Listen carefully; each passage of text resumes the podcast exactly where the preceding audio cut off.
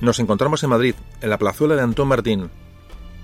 Domingo de Ramos, 23 de marzo de 1766. Un madrileño con sombrero ancho y capa larga, prendas prohibidas muy recientemente, se acercó provocadoramente al cuartel allí existente. Los guardias le retuvieron, recriminándole el uso de aquella indumentaria. El hombre, sin mediar palabra, sacó de entre sus ropas una espada y silbó, atrayendo a la escena a un grupo más numeroso que esperaba la señal. Los agentes huyeron y los presentes asaltaron el puesto y se apoderaron de las armas. Rápidamente comenzaron a marchar hacia el palacio. Cada vez se sumaban más personas, hasta miles. Sus gritos eran Viva el rey, viva España, muera Esquilache. La prohibición del sombrero ancho y capa larga provocó una revuelta que pasó a la historia con el nombre del ministro italiano de Carlos III, promotor de la idea. Se la conoció como el motín de Esquilache.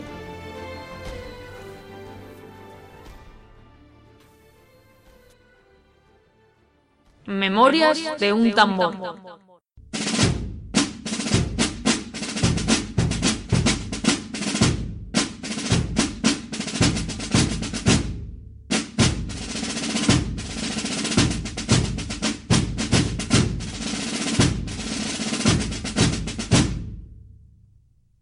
¿Qué tal? ¿Cómo estáis? Eh, vamos a mm, comenzar otra, otro episodio de la historia de España otro tema mm, apasionante. Nos seguimos metiendo en el siglo XVIII. Hemos hablado mucho del siglo XVIII durante anteriores capítulos. Y este, bueno, pues yo creo que va a completar un poquito la idea que hemos cogido, ya digo, en anteriores episodios. Recomiendo oír, por supuesto, el podcast de la Luisiana, el anterior, porque con esta hablamos de Fernando VI y hoy vamos a hablar de Carlos III, el siguiente rey de España. Entonces, bueno, pues si queréis no habéis escuchado el podcast de la Luisiana, eh, el anterior justamente a este, pues podéis hacerlo si os parece bien. Para situarnos en la historia muy, muy rápidamente, antes de empezar a hablar, eh, fijaos que el motín del que vamos a hablar, que ocurrió en Madrid, ocurre en 1766. Y si recordáis, ese mismo año, ese mismo año es cuando toma posesión de la Luisiana Antonio de Ulloa, el gobernador de la Luisiana, justamente coincide con el año del motín. Es decir, que nos situamos en unas épocas paralelas en América y en, y en la península. Bueno, pues eh, hoy hablaremos de Carlos III, eh, un poco más en profundidad, eh, lo que lo hemos hecho hasta ahora, y bueno, vamos a analizar un poquito qué pasaba en España durante estos finales del siglo XVIII. Bueno, aunque me imagino que habéis escuchado otros capítulos, la idea es, bueno, da un poquito, una pequeña semblanza de lo que fue el siglo XVIII en España. Digo, no, no, vamos a, no vamos a meternos mucho en profundidad porque eh, realmente creo que ya hemos hablado mucho en anteriores capítulos, pero bueno, una, una semblanza hay que dar por si alguien escucha este, este programa suelto.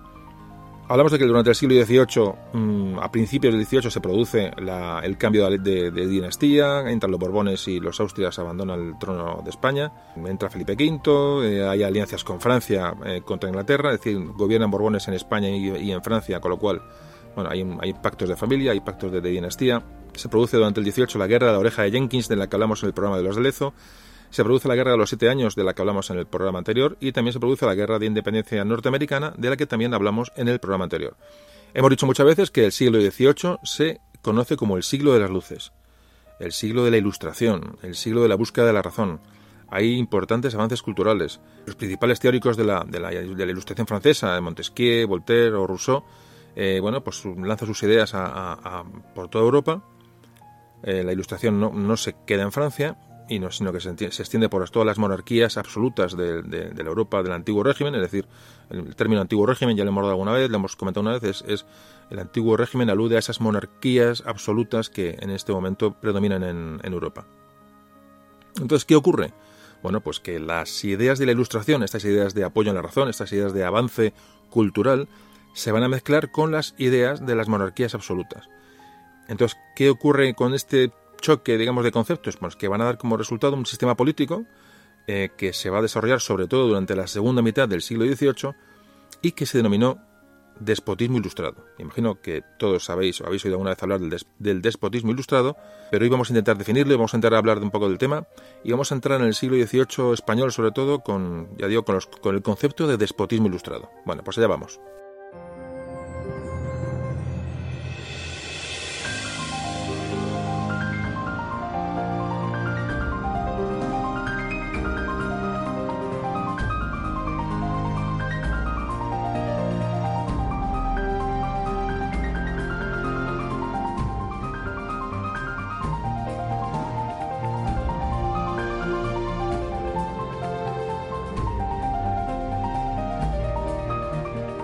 Bueno, como decíamos, el despotismo ilustrado es ese sistema político que va a intentar conciliar la ilustración con el absolutismo monárquico en Europa. Lo que va a intentar es adaptar esos, intereses de las monarquías absolutas al bienestar del pueblo, al bienestar de los, de los gobernados, sin perder poder. Es decir, ese es el concepto, es la idea del despotismo ilustrado. Evidentemente, las monarquías absolutas eh, europeas intentan bueno, hacer llegar al pueblo bueno, pues estos avances de la razón, estos avances culturales, pero por supuesto con, con, la herramienta del poder que tienen, es decir, eh, quieren incentivar la cultura y las condiciones de vida de sus súbditos siempre desde el poder.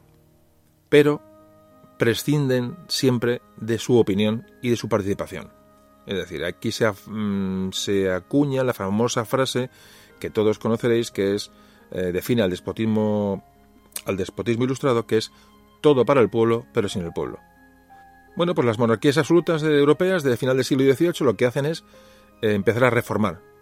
Sobre todo la española, la monarquía de, Carlos III es una monarquía reformista, y esta reforma lo que pretenden es modernizar sobre todo las estructuras de estas monarquías, de estas, de estas de cada corona, en cuanto a bueno, mejorar, mejorar la economía, eh, mejorar la administración, mejorar la educación, mejorar el sistema judicial, el, por supuesto el tema militar, que hemos hablado en muchos capítulos, que el siglo XVIII, a pesar de ser un siglo de, de la razón, de la ilustración, es un siglo de guerras constantes entre las monarquías europeas, es decir, un poco contradictorio.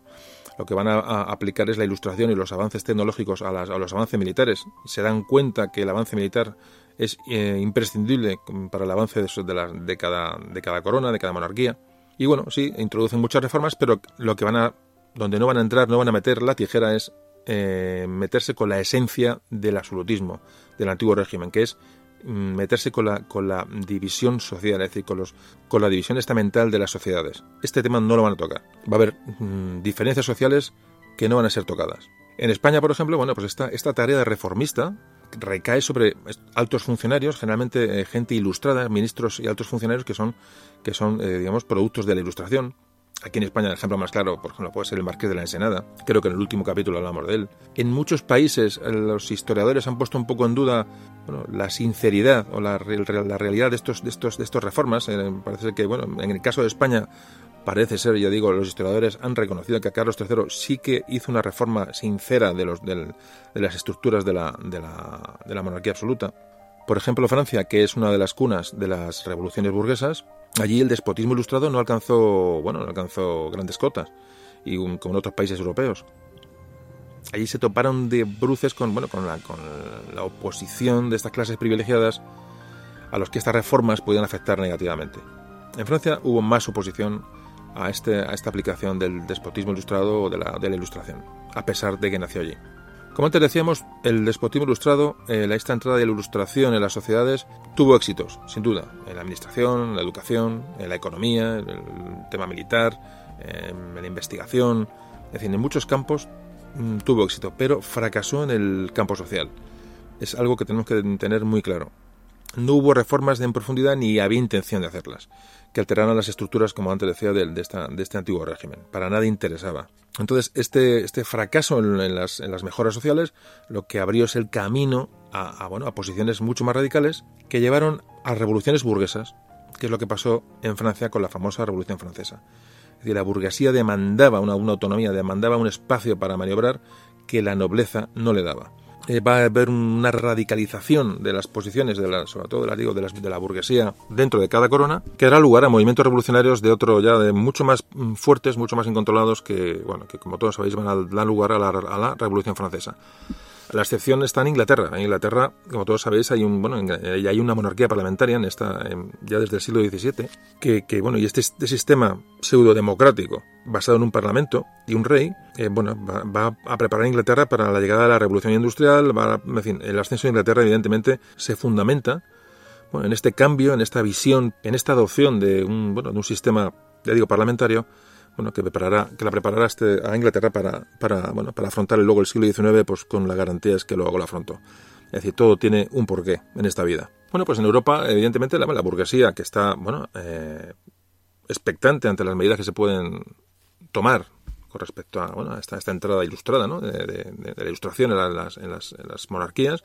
Bueno, al principio lo ven con buenos ojos, ven que bueno, que estas, estas reformas mm, bueno, pueden facilitar un poco su ascenso a, capas más altas o procurarles un, digo, un entorno para desarrollar su actividad, pero pronto se ve que no hay ningún tipo de, de reforma política, de reforma social. Así que, como decía, y mm, lo repito adrede, eh, esta frustración de la burguesía, de esa, de esa clase media, de esa clase, eh, de esa, mm, bueno, los países estaban industrializando, es decir, en un momento para, para el mundo muy importante, esta burguesía mm, se va a ver maniatada ¿no? por estas monarquías absolutas y en Francia va a, dar lugar a la Revolución Francesa, que es un episodio crucial, crucial en la historia de la humanidad, realmente. Fijaos que la Revolución Francesa supone, en, bueno, en la periodización de la historia, supone el final de la Edad Moderna. La Edad Moderna, eh, como todos sabéis, dura desde la caída de Constantinopla, bueno, otros la sitúan en el descubrimiento de América, bueno, da igual una cosa que un hecho que otro, hasta la Revolución Francesa. Es decir, imaginaos lo importante que es el hecho de la Revolución Francesa, de este, de este ascenso de la burguesía, para la historia de la humanidad realmente. Y luego, como todos sabéis, bueno, ya viene la edad contemporánea que es en la que estamos ahora mismo. ¿Qué trajo la Revolución Francesa? Y es mm, ya meternos ya, digamos, para finalizar un poco la introducción de este, de este tema a nivel europeo. Bueno, pues eh, fijaos, se, destruye el sistema feudal, eh, se da un golpe, un golpe mm, bueno, mm, mortal a las monarquías absolutas, se crean repúblicas mm, de, una, tendencia más liberal, se toman por fin en cuenta los derechos del hombre y los derechos de los ciudadanos. Hay una separación clara entre la Iglesia y el Estado, que es muy importante, que sirvió para separar religión y política, que han ido siempre eh, de la mano. Empezó la burguesía a ampliar su influencia, a, ascender socialmente. Las ideas democráticas empezaron a tomar peso se anulan los derechos de los señores feudales. Todo eso se contagia a América y se producen las revoluciones o las guerras, de, los movimientos de independencia en América del Norte, en América del Sur. Como todos sabéis, empieza todo en, en los Estados Unidos, es decir, las colonias, en las 13 colonias inglesas que el otro día comentamos en el podcast de la Luisiana. Y posteriormente, bueno, esto se va a, expandir hacia los territorios de control español, las provincias españolas en América. Carlos III, del tema que vamos a hablar hoy, eh, muere justo antes, el año antes del estallido de la Revolución Francesa. Vendría luego Carlos IV, que tuvo que, lidiar con, este periodo tan, tan, bueno, tan espantoso de nuestra historia. Luego vendría Fernando VII, eh, la guerra de independencia, las guerras napoleónicas. Luego, posteriormente, entraría otra vez Fernando VII al poder, se le restauraría a, los, a los Borbones en el trono de España, después de José I, hermano de Napoleón.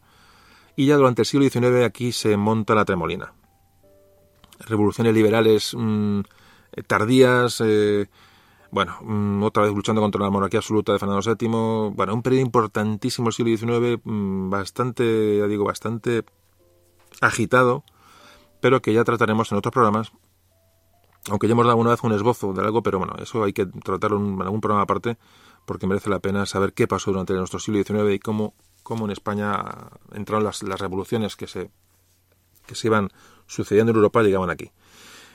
Bueno, pues este es en esencia el, tema, ¿eh? un poco el ver cuándo, eh, digamos, los, los bueno, los, estamos hablando del final de las monarquías absolutas, estamos hablando del final de la, del antiguo régimen y cómo em, empiezan a entrar las, las revoluciones liberales recorren Europa y cómo a España también la afectarán. Un momento clave en la historia para entrar en el siglo XIX. Pero aquí no vamos a parar y vamos a retroceder unos años para ver cómo fue esto del despotismo ilustrado, cómo fue, cómo em, cómo asimiló la monarquía absoluta de Carlos III, cómo asimiló la ilustración. Bueno, pues comenzamos enseguida a hablar de Carlos III, un tema, ya digo, muy, muy interesante y un personaje de la historia de España mm, muy importante.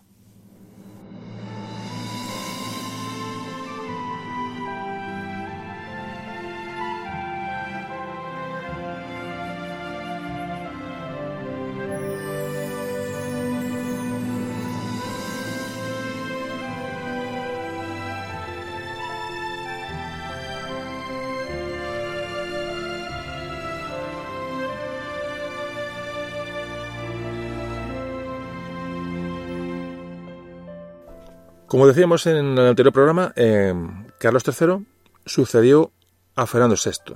Son hermanastros, es decir, Carlos III no es hijo de Fernando VI, sino que es su hermano hermanastro.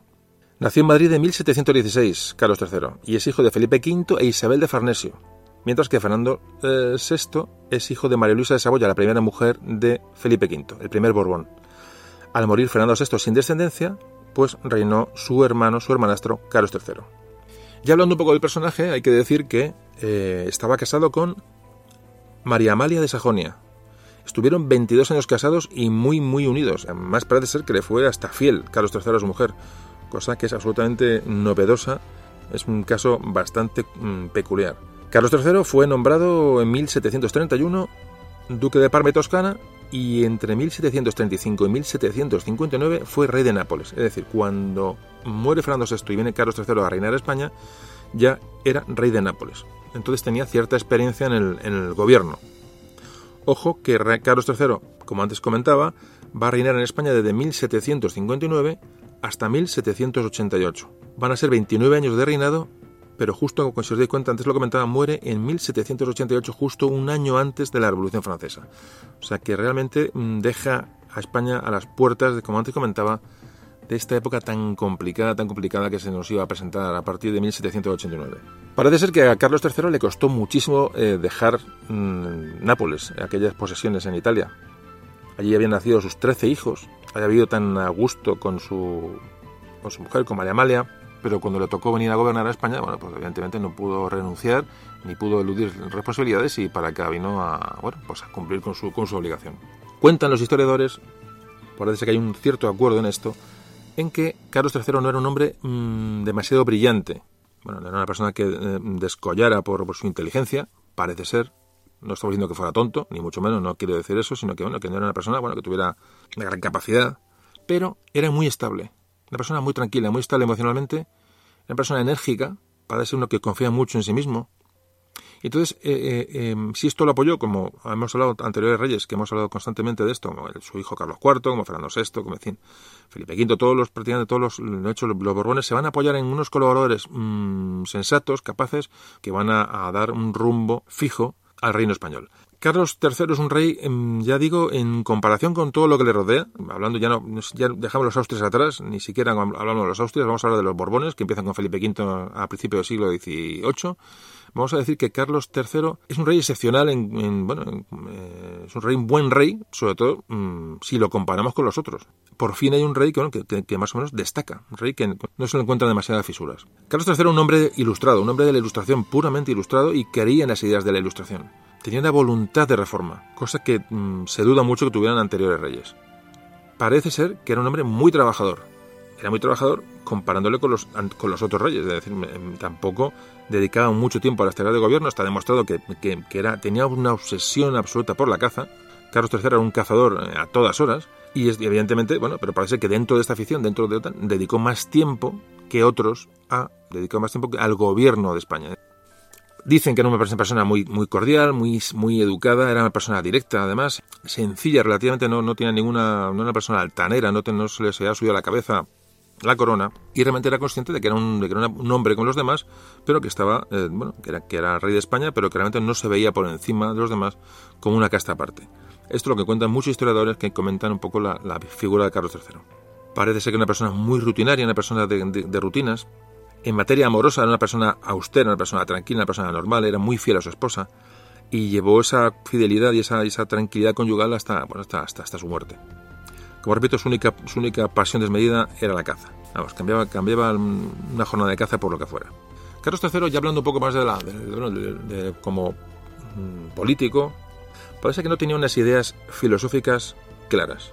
En aquella época era muy normal que, que se alinearan con corrientes, con pensadores incluso con, escritores, con corrientes literarias. Un rey pues, era, leía a cierto autor o, bueno, o seguía a cierto filósofo y bueno, tomaba ese camino. ¿no? Parece que Carlos III no estaba muy interesado en esto, o si estaba interesado no tomó partido por ninguno. Pero sí que era, Carlos III era una persona de su siglo, del siglo de la luz. como te decía, eh, eh, había, se había educado con, ilustrados. Confiaba en esa idea de la razón, ese, avance de la humanidad, ese dar un paso hacia adelante ¿no? de salir bueno, de esa, de esa oscuridad que había habido hasta ahora en cuanto a cosas, cosas inexplicadas o que solamente la Iglesia da explicación a ciertas, ciertos acontecimientos científicos naturales, despertar y, el, bueno, y que la gente se planteara cosas y se preguntara, se preguntara mm, por qué, ¿no? por qué de las cosas. Interesantísima la época. Ya digo, muy interesante la época, mucha razón, mucha ilustración, pero dándonos bofetadas constantemente durante todo el siglo XVIII. O los ilustrados mm, perfectamente, muy bien, eh, mucha búsqueda de la verdad, mucha búsqueda de explicaciones, pero en cuanto podían se pisaban el terreno el uno al otro, provocando guerras absolutamente destructivas. Este es el siglo XVIII. Bueno, el siglo XVIII, el XVII, el XVI, el XV y el XIV. las cosas como son. Pero bueno, el siglo XVIII, la, humanidad avanzó en lo, cultural, pero no, no eh, supo controlar o no supo respetar la vecindad con otras, con otras coronas. Hay que pensar que el mundo está en un momento de expansión, es decir, es una época tan apasionante en cuanto que el mundo estaba descubriendo en ese momento, eh, no, descubriendo, ya, el mundo ya estaba descubierto, pero sí se estaba aprovechando los recursos, estaba, es una época apasionante, apasionante, ya digo, y España en ese momento, pues como antes hemos hablado en muchos de estos programas, nos cogió, bueno, pues prácticamente ya en el declive del Imperio Español, en el declive de, la fuerza de España como potencia eh, hegemónica en Europa.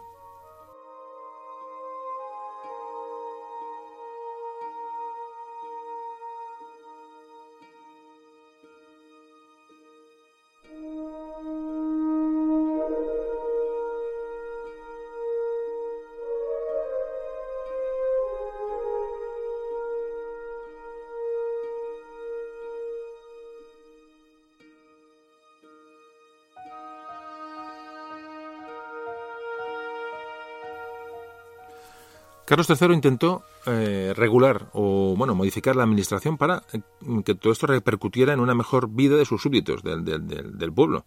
Eh, esa es la idea de Carlos III y, bueno, y realmente de los déspotas ilustrados de, esta época. Pero Carlos III no podía, ni creo que quisiera, bueno, pues anular los privilegios de, las clases mm, pudientes, de la nobleza, de la iglesia, porque eran ellos quienes respaldaban su poder. Es decir, no, la nobleza y la iglesia respaldaban el poder mm, real y no iba a meterse con ellos bajo ningún concepto. Eso está bastante claro.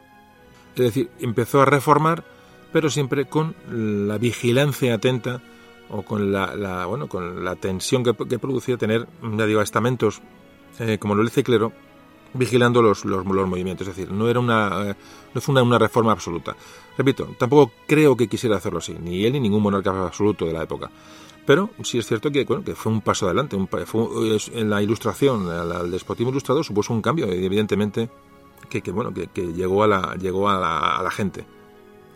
Hay un tema que fijaos que hasta, hasta las, em, las monarquías absolutas también mm, querían para sí el poder que tenía la iglesia, es decir, querían ellos mm, ostentar el poder, el poder eclesiástico y manejar ellos un poco a su antojo o parte eh, de, la, de, bueno, de, las, de las eh, misiones que tenía la Iglesia en cada, en cada reino.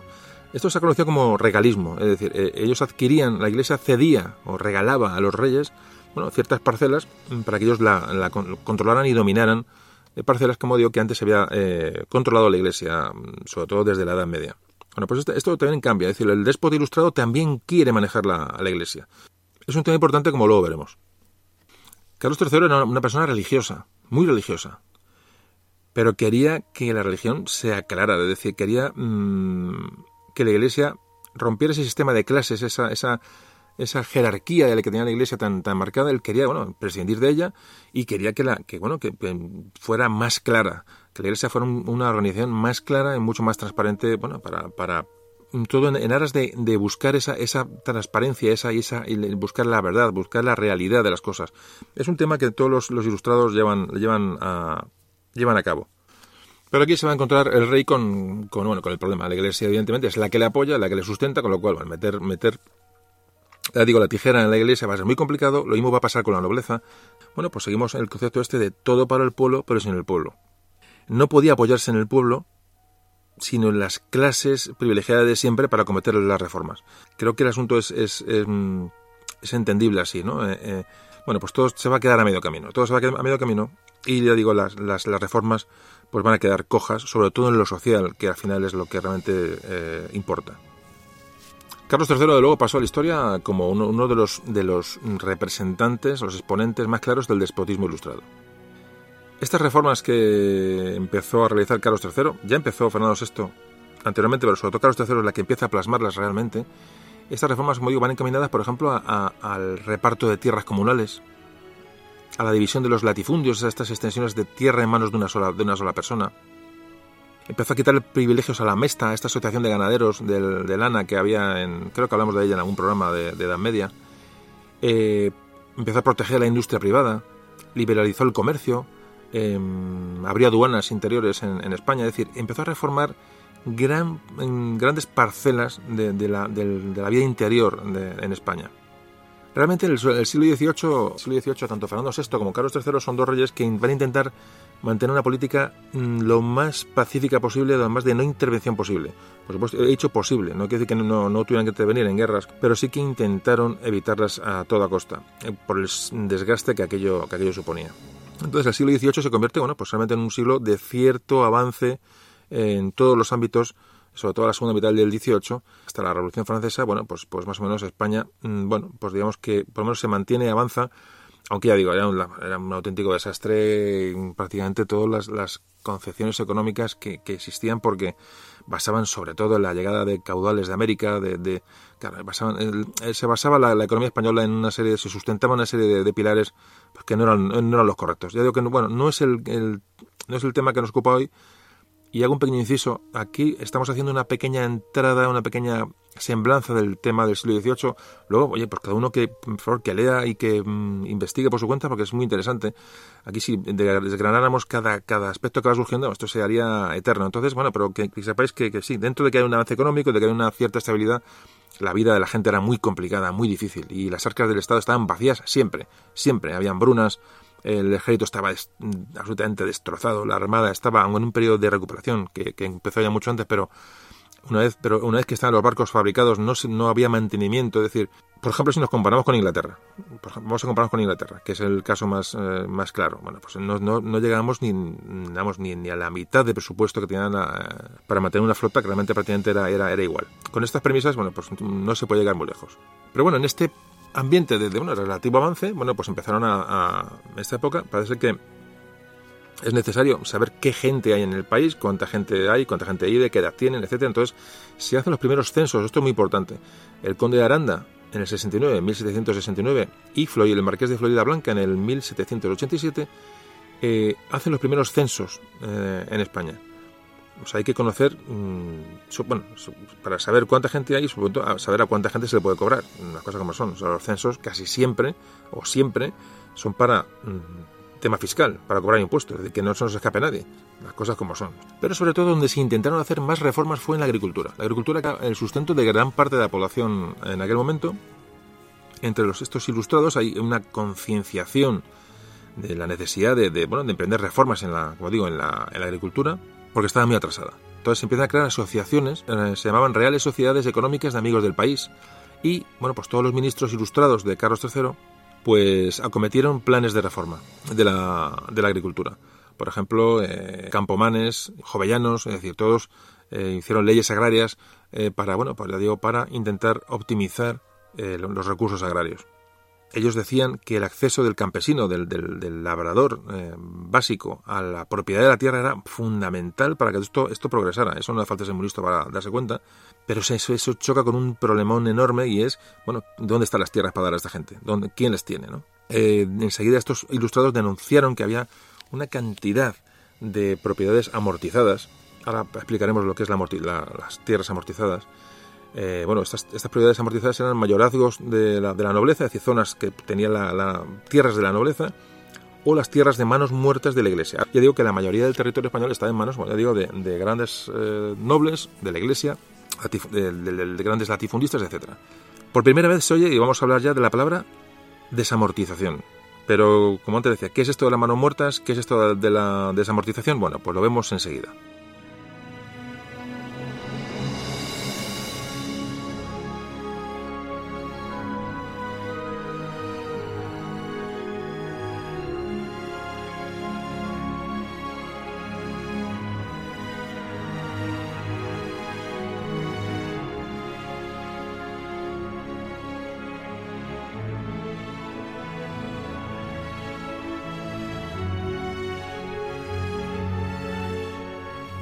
Pues las tierras que se llamaban de manos muertas eran aquellas tierras que no se podían vender, no se podían transferir, no se podían cambiar con, otra persona. Es decir, unas, tierras que no tienen ningún tipo, no admitían ningún tipo de cambio de propietario. Y encima de esas tierras era muy normal que no pagaran impuestos.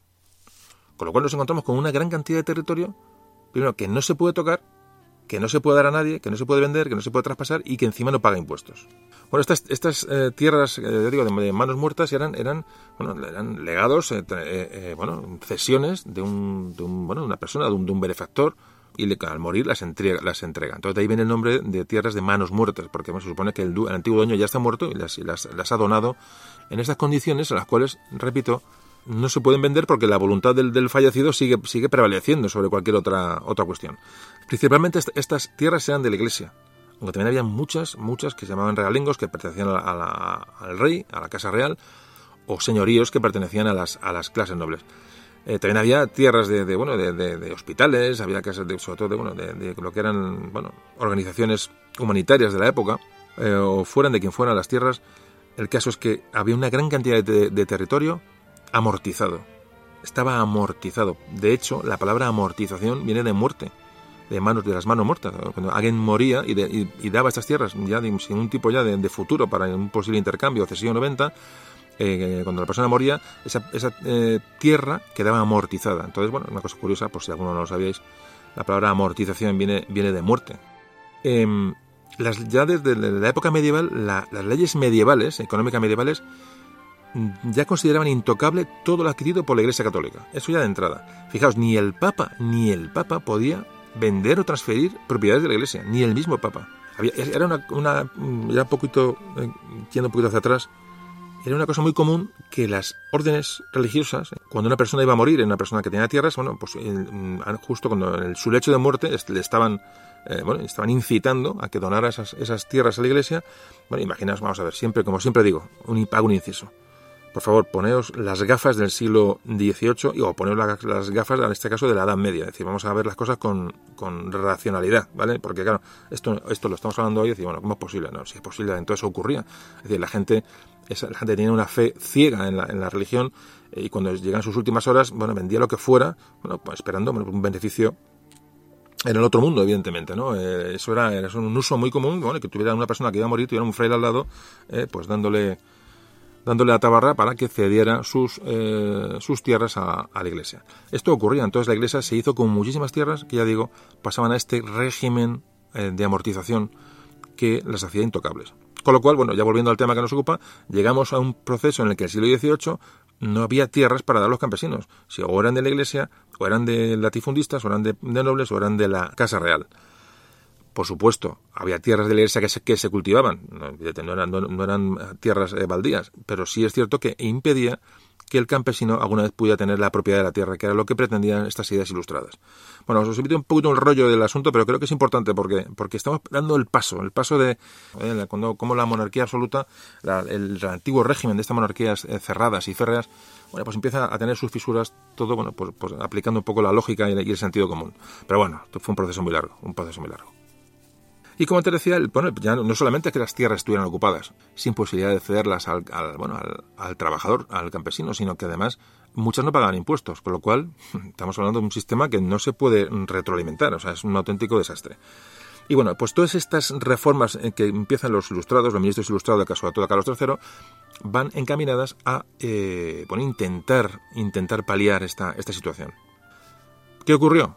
Pues que, bueno, pues que como antes, comentaba, la, eh, la oposición de las, de las clases afectadas, en este caso nobleza y clero, pues van a abortar absolutamente la, o van a paralizar, eh, digamos, estas ideas de reforma. Estas ideas de reforma que tenían en su cabeza, bueno, pues ya digo, los ministros, en este caso Carlos III, tanto Florida Blanca como Campomanes, como el conde de Aranda, decir, eh, intentan, intentan, pero realmente tampoco creo que hubiera un interés grande. Digamos, es un poco es, confuso el tema del, hasta dónde quiero llegar, ¿no? De, estos ilustrados, ¿no? De estas, de estos déspotas ilustrados. Realmente hay, hay dudas, ¿no? Hasta qué punto querían hacer la reforma hasta, hasta el último, hasta la última consecuencia. Pero bueno, yo, os dejo ahí el tema abierto. Podéis leer mucho, hay mucho mm, escrito sobre esto y bueno, ya digo, os dejo un poquito la puerta abierta para que, para que si a alguien le apetece, bueno, aparte de, de quedarse con este baño este pequeño baño que estamos dando, bueno, pues luego se, bueno, se, se, sumerja ¿no? en, la, en, la, historia de España. En, es muy interesante, es muy interesante. Digo que, de hecho ya estamos hablando del siglo XVIII, casi, casi XIX, con lo cual nos acercamos mucho a nuestros días. realmente estamos, muchas de las cosas que hoy estamos disfrutando o padeciendo, no sé cuál de las dos, eh, bueno, pues eh, vienen un poco de esta, de esta, de estos inicios, de estas raíces, ¿no? De, la, de sociales de, en España. Bueno, es, es, muy importante, muy importante, ya digo, y sobre todo muy interesante. Y ya digo que vamos a vamos a intentar, cada uno por su cuenta, si quiere, bueno, pues, pues seguir eh, ahondando en el asunto. Bueno, pues seguimos con Carlos III y sus, y sus reformas.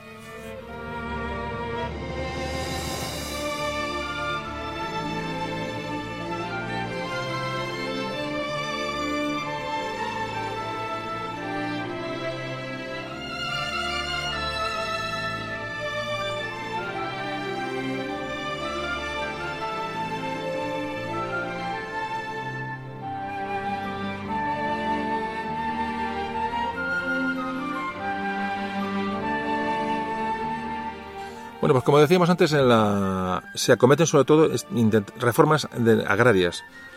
El reparto de tierras comunales, eh, se intenta repoblar zonas que no estaban, no estaban pobladas para, cultivarlas.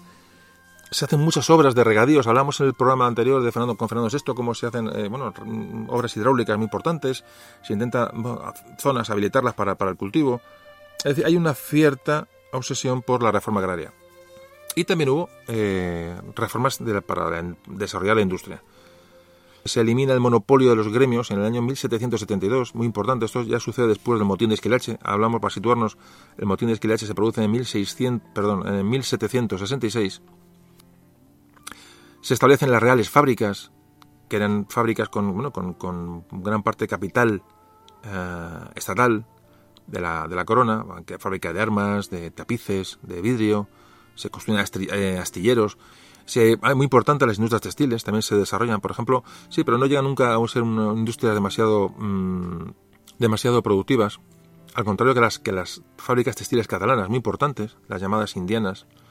Bueno, que nos metemos en temas que son tema de, las, de la industria textil en Cataluña en esta época empieza, empieza a emerger. La verdad que es muy interesante porque luego va a llevar movimientos sociales, es decir, va todo concatenado, pero claro, no podemos perdernos en, en cada punto que va saliendo porque entonces nos perdemos. Pero si hay tiempo, me imagino que esto lo tocaremos en otros programas de, cuando hablemos todo del siglo, del siglo XIX. el caso es que, repito, se, van, se, van se hacen mejoras tendentes a mejorar el, bueno, el comercio, sobre todo interior, comercio nacional, se, eh, se mejoran las vías de comunicación, como antes comentábamos en, en el, programa anterior. Eh, también que hemos comentado que se, se suprimieron las aduanas interiores dentro de España se liberalizó, muy importante, el comercio con América, eso es una, es una ley de un decreto de 1778, muy importante. Entonces, digamos, el, monopolio que tenía la casa de contratación eh, se elimina y bueno, y ahí se, liberaliza el comercio. Se intenta unificar el sistema monetario en España, que se crea el las primeros, las primeras, el primer papel moneda, los, primeros billetes y, y, la primera banca estatal, que fue el Banco de San Carlos. Esto se creó en 1782, que es el antecedente del actual Banco de España. Eh, aparece la peseta, aunque no se va a usar hasta, no será oficial la peseta hasta 1868, casi, casi un siglo después, bueno, no, un siglo, 80, eh, 70 años después, pero ya aparece la peseta. Fijaos la cantidad de, vamos a ver, sí, eh, pocas reformas, mucho absolutismo, mucho tal, pero realmente se hicieron muchas reformas. ahora digo, lo que no se tocó fue lo social y lo político. Este es el resumen, todo para el pueblo, pero sin el pueblo. Es el, despotismo ilustrado claro. yo creo que se está entendiendo bien el concepto, porque porque estamos viendo un poquito mm, por dónde van los tiros. El caso es que, em, como decía, sí que hay reformas, y reformas muy importantes, esto estamos comentando. Eh, ¿Redundaron en la gente? No. No, porque realmente socialmente la gente no tuvo posibilidades de ascender, sobre todo la burguesía. El pueblo ya no está eh, bueno, condenado a bueno, al trabajo y en muchos casos al hambre. Bueno, ya contaremos, no sé si luego dará tiempo de contarlo, las hambrunas que se sucedían en las ciudades, sobre todo en Madrid, en el campo. Bueno, era, era Estamos hablando de un siglo de avance, pero las condiciones eran muy malas de vida, muy malas de vida. Ya, no solo en España, ¿eh? en España especialmente, pero en toda Europa, ¿eh? no penséis que era solo aquí. Entonces, claro, si no tocas la sociedad, al final la cosa estalla. Que es lo que pasó, ya digo, eh, a partir de, julio del 89 en, en Francia. Bueno, en la política exterior, Carlos III intenta mantener el prestigio de España. Es la gran tarea y sobre todo mantener a América, mantener a América a salvo de los ingleses y a salvo América de, cualquier eh, convulsión que pueda suponer un descenso de, la entrada de dinero que venía desde allí.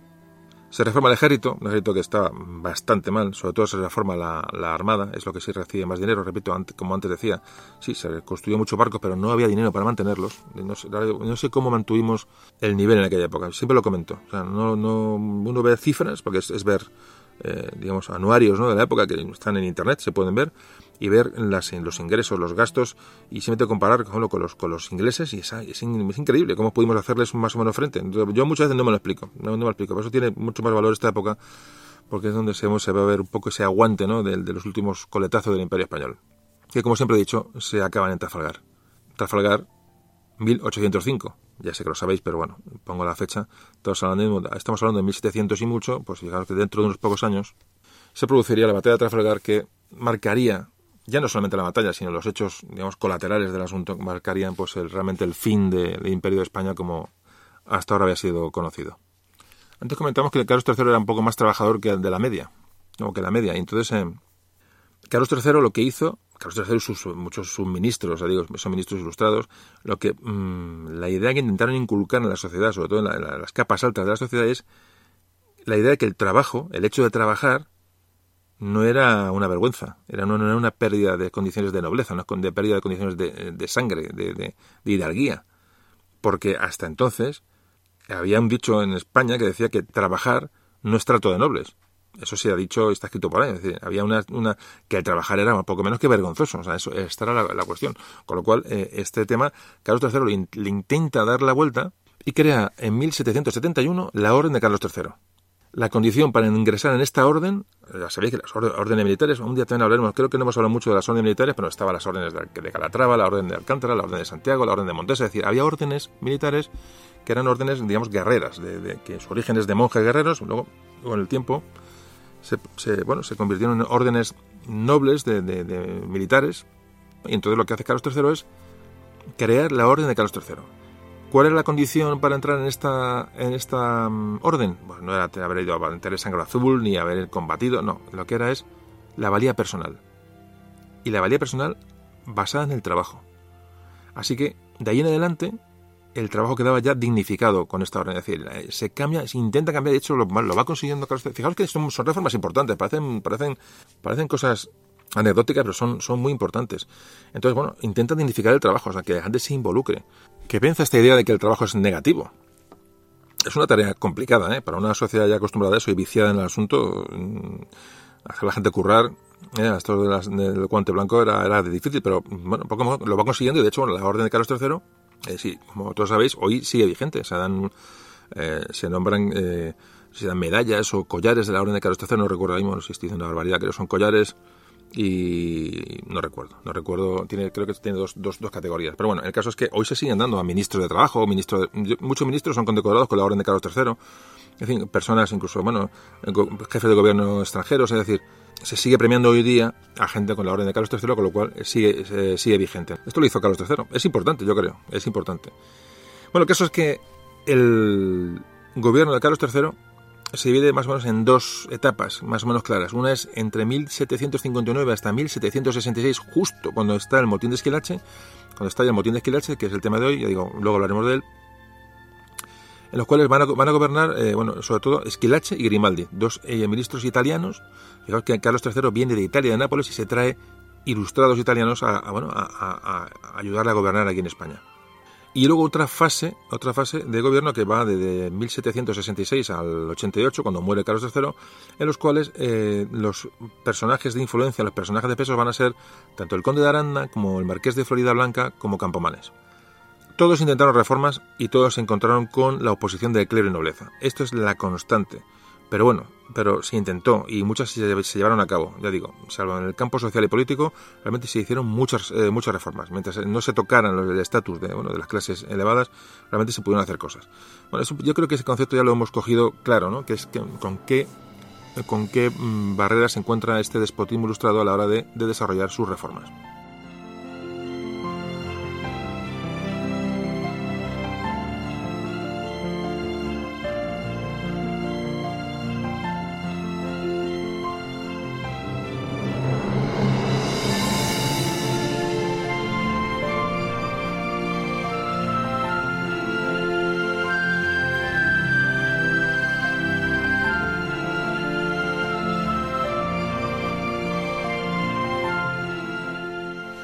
Tenemos el tema de Carlos III, al que se le ha llamado el mejor alcalde de Madrid. Eh, Carlos III quería mejorar la ciudad de su corte. Bueno, realmente Madrid era un estercolero. He leído crónicas que son de, de echarse las manos a la cabeza. Entonces, eh, eh, hay un. Bueno, hablando de las modificaciones o las, de las, de las mejoras en Madrid, fijaos, hay un caso que define muy bien lo que es el despotismo ilustrado. Ya hemos, yo creo que lo tenéis claro más o menos, pero fijaos, hay un, claro, un caso muy claro. Mira, cuando Carlos III llega a Madrid, se encuentra, como antes decía, con una ciudad, una auténtica pocilga. Madrid tenía en 1760 unos 150.000 habitantes. El agua corriente ni existía, había fuentes, había, decir, había una, medio, de vida bastante, bastante complicado. Las calles no eran prácticamente calles, eran, eran arenales que ni, cuando, llovía eran, eran auténticamente bueno, mm, era lodo, era, era, las calles eran barro auténtico. Era una cosa, una, cosa esperpéntica. Claro, eh, Fernán Núñez es el biógrafo de, Carlos III. Le llama Pocilga a la ciudad de Madrid. Es una auténtica, Madrid es una auténtica Pocilga. Eso lo dice el, biógrafo de Carlos III. Dice, había, dice, los, dice que los, los, lodos, las basuras y excrementos componían un cuadro indescriptible y maloliente. ¿Podéis imaginar lo que es una ciudad sin saneamientos? lo que es, eso debe ser, debe ser, digo, somos afortunados de vivir en el siglo XXI o siglo XX, como hemos vivido muchos, eh, hemos, tenido suerte, de verdad, porque esto tuvo que ser, mm, tuvo que ser tela marinera. Fijaos cómo este Núñez, el cronista de Carlos III, cómo describe esto, lo voy a leer textualmente, me gusta siempre marcar, cuando leo textual, es poco poner un poquito de atención porque es, es cómo se define con una persona, lo define una persona de la época, eso siempre tiene más, más importancia, tiene más, más credibilidad. Habla eh, Fernando Núñez de la ciudad de Madrid y dice, la villa tenía una porción de carros o cajones bajos sin ruedas que en lugar de ellas tenían unos maderos redondos tirados por una mula, que era dirigida por el que iba a pie, y así se iba arrastrando todo lo grueso de la inmundicia. Este paseo, que generalmente se hacía de noche, iba perseguido por gentes con hachas, que marchaban delante, a los lados y detrás de los carros, y enseguida de estos venían muchos hombres en una fila con escobas, que iban barriendo lo que ellos no podían arrastrar. Esta pestífera comitiva, cuya fetidez, como puede creerse, se anunciaba desde muy lejos, se dirigía a varias alcantarillas, sumideros grandes que había en varios puntos de la villa cuyas casas inmediatas estaban infectadas de sus hálitos. O sea, se arrastraba la porquería, o sea, los excrementos de la gente, y que se echaban a la calle, los pasaba una mula con unos maderos y los iban arrastrando y detrás iban los tíos con unas escobas recogiendo lo que se iba quedando.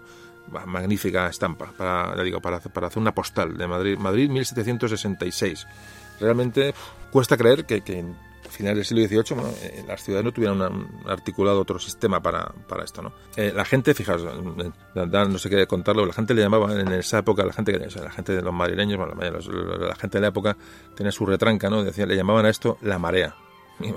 Le llamaban la marea. No, me lo quiero, no quiero ni, imaginar. Bueno, en aquella época, decía este Fernando Núñez, que dice, los cerdos paseaban libremente por la ciudad. No había iluminación por las noches y, los, ladrones, los, los, los, delincuentes esperaban bueno, detrás de cualquier portal, dentro de cualquier portal, cualquier esquina, a ver quién a un incauto, pues a partir del, atardecer le podían, le podían robar, ¿no? Bueno, pues con este, con este aspecto de Madrid, claro, Carlos III ve esto y dice, ¿dónde, dónde me he metido, no? ¿Qué he heredado yo? Eh, había, se había vivido de, de, de, espaldas a la gente absolutamente, ¿no? En la ciudad, por lo menos en la ciudad de Madrid y en el resto de ciudades. Evidentemente, Madrid estamos leyendo un caso que es la ciudad de la corte, la ciudad, una ciudad más grande, pero bueno, pero me imagino, me imagino que esto pasaría en todas las ciudades. Bueno, pues con esta, este desastre, Carlos III lo que hace es preparar una, reforma de la, de la ciudad. Y, bueno, y además venía de Nápoles, debe ser un sitio un poco más, más idílico. Llega, llega este estercolero y dice que esto no, esto no puede ser, es la, ciudad que acoge el palacio, que acoge la corona, y que esto no puede ser. Así que plantea una reforma de la Villa de Madrid. Lo que hizo fue ordenar limpiar las calles y empedrarlas. Y dice que los, propietarios de las casas deberían, esto ya eh, es textual, dice, eh, los caseros deberán embaldosar el frente y costados, colocar canales en toda la anchura del arroyo, construir conductos para las aguas de la cocina y otras menores de limpieza con sumideros o pozos para las aguas mayores. Es decir, empieza a, obligar a los propietarios de las casas a que toda la, todos los desagües vayan canalizados a, arquetas o canalizados a, a pozos para aguas mayores, es decir, empieza a poner un poco de sensatez en todo este tema y dice que las basuras tienen que ser recogidas y trasladadas fuera del casco urbano. También una medida importante, ¿eh? importante. Parece básica hoy, pero entonces parece que no lo era. Eh, queda prohibida la presencia de cerdos en las calles. Pues vosotros sí podéis imaginar lo que es eso. O sea, madre mía de mi vida. Que son prohibiciones que hoy día se nos hacen absolutamente eh, bueno, impensables, ¿no? Y se, se crea una policía urbana, una guardia urbana para mantener el orden y obliga a que todas las escaleras tuvieran un farol. Bueno, pues fijaos estas medidas que, da Carlos III al pueblo de Madrid, como, bueno, se preocupa de decir, aunque fuera mejor egoístamente, porque su ciudad estuviera más limpia, estuviera más presentable. Pero no, son, unas medidas que van en favor de la gente. Bueno, pues fijaros la cuestión. Bueno, pues los madrileños acogieron mal estas medidas. O sea, entonces, o sea, ¿lo podéis, lo podéis creer? O sea, pues hay multitud de, de testimonios en los cuales se ve que el pueblo de Madrid esto lo rechaza. O sea, como que viene una medida, una medida rara, que viene de fuera, que es el ministro es italiano el que lo dice, que es el otro. O sea, es una cosa muy extraña. La verdad es que, es que este tema, ya digo, yo lo, lo dejo un poco abierto, pero, pero es un poco la, idiosincrasia nuestra. Eh, es un poco un poquito curiosa. Yo no soy de, tópicos. Yo odio los tópicos, pero mucho. No me gustan los tópicos porque son normalmente te llevan a, la confusión, ¿no? a la generalización, que es lo más, lo más absurdo del mundo. Pero sí es cierto que hay un cierto mmm, run run bueno, de que el español tiene, una, serie de condiciones de, en sus raíces, en su vida, en su, que son, son peculiares, pero es que, mm, es que es cierto. Fijaos este caso. O sea, bueno, eh, yo os dejo ahí el tema abierto. Ya digo, no me gusta mucho, digo, no me gusta dar la opinión porque realmente quiero que vosotros luego leáis y os, quedáis un poco con, la, con las ideas que vamos dando, pero que luego leáis más y que, y que esto lo, lo, profundicéis. El caso es que, bueno, se cuenta con esto. Entonces, fijaos cómo es el tema que, que Carlos III lo que dice es, dice, mis vasallos son como niños, lloran cuando se les lava. Esto lo comenta Carlos III. Porque recibe protestas de la gente, bueno, ¿qué está haciendo? ¿Por qué está empedrando? ¿Por qué está poniendo canales? Si está bien como está. Dejar a los cerdos que correteen por la calle, ¿qué más dan los cerdos por ahí? Y? O sea, podéis imaginar, bueno, pues recibe protestas y hasta él le, choca y dice, eso, está, mis vasallos son como niños, dice, lloran cuando se les lava. Claro, con esta, esta mentalidad de la gente y esta mentalidad de la, de la corona, evidentemente es caldo de cultivo para el despotismo ilustrado. Es decir, el de dice, vale, vosotros nos dejáis eh, ayudar, pero yo os quiero ayudar. Entonces, como decimos, todo para el pueblo, pero sin el pueblo. Se lo ponen en bandeja, realmente se lo ponen en bandeja. Bueno, pues entonces nos encontramos con que, con que Esquilache, que es el ministro italiano que trae Carlos III, lo que hace es que todas estas disposiciones que, se dictan, las quiere llevar a rajatabla. Quiere hacerlo rápido, quiere que la población de Madrid, bueno, pues entre en, este, en esta nueva tendencia ¿no? de, modernidad y de, saneamiento de la ciudad, de, mejora de las condiciones de vida de los, de los madrileños y se encarga de, digamos, hacer cumplir todas estas, estas disposiciones. Sabatini, el famoso Sabatini, que todos conoceréis, bueno, se concentró un poco en, en, en, en el embellecimiento de la, de la, ciudad. Y hasta este Sabatini eh, creó un, diseñó unos carros de basuras eh, eh, bueno, para recoger toda la inmundicia. Cuando hablo de inmundicia, repito, es toda la inmundicia, toda, eh, toda. Entonces, fijaros, la gente, el pueblo de Madrid les, llamó a, estos carros de basura, les llamaban las chocolateras de Sabatini. En fin, en fin. Bueno, el caso es que, que, digo, choca esta, choca esta, esta resistencia de la gente del pueblo, ¿no? Del Madrid para, para contra estos, estos cambios, ¿no? Que, en teoría les van a beneficiar. Entonces, bueno, pues ya digo, para Carlos III y para sus ministros, eh, es estas muestras de inmadurez de la gente, realmente, es, realmente yo creo que es así. Esto es, digamos, esto, como antes comentaba, fomenta, digo, y, lleva más al extremo todavía estas ideas eh, del despotismo ilustrado que, bueno, que van a bueno, pues llevar, llevar a cabo. Bueno, pues estas reformas de la vida en Madrid van a dar lugar al famoso motín de Esquilache. Un motín que se produce, ya digo, por, la aplicación de ciertas normas que, bueno, que vamos a tratar enseguida.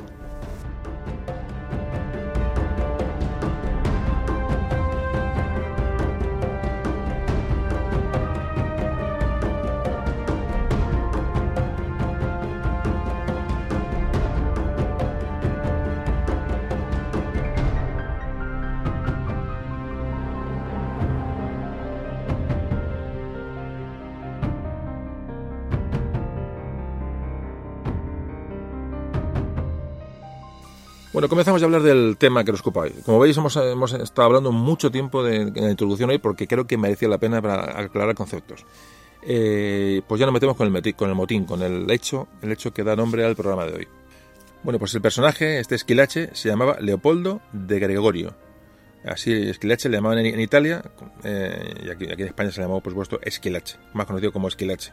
Era el ministro preferido de Carlos III, solo en esta primera etapa de gobierno.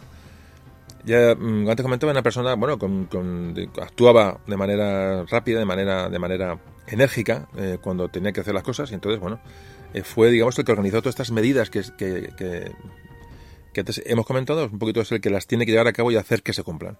Así que Esquilache lo que hace es sacar eh, un proyecto que ya estaba madurado de hacía, incluso desde el tiempo de Fernando VI, que proponía el cambio o la prohibición de las capas largas y los chambergos, eh, que son, eran la capa larga y luego el chambergo es un sombrero de, ala ancha, un sombrero que, cubre prácticamente toda la cara, por capas cortas y un sombrero de tres picos o, el tricornio, un, sombrero que despeje la cara.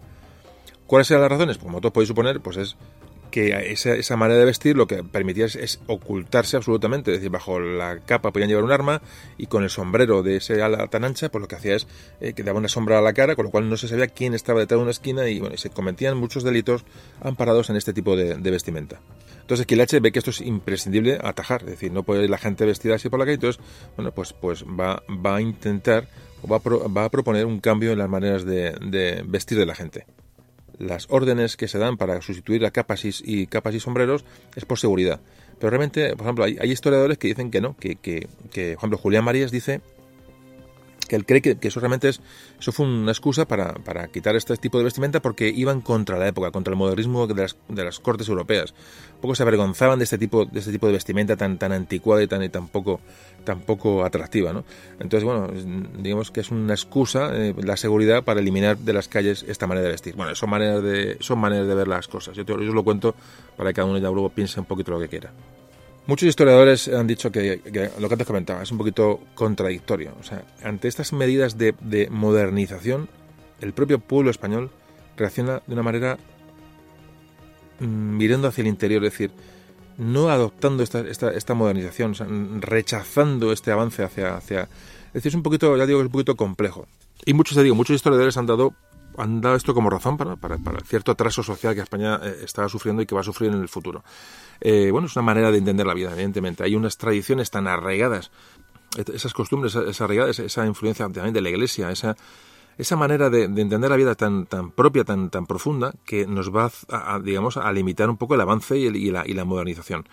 Eh, bueno, de hecho, empezar, lo que es la cuestión, ni siquiera la capa esta, la capa que llevaban y, y el sombrero este, el chambergo, llamaba chambergo, venía de, de, bueno, de un de un traje que trajo una guardia flamenca no hacía muchos años, con tiempos de Carlos II, de los últimos Austrias, año 1700, prácticamente a principios del siglo XVIII, finales del siglo XVII, eh, se llamaban, era el general Schomberg, que trajo, que trajo estas unas tropas con este, este tipo de, vestimenta que, la gente adoptó, bueno, pues le gustó. Entonces, el lo de Schomberg, de, de Schomberg, el general Schomberg viene lo de Chambergo.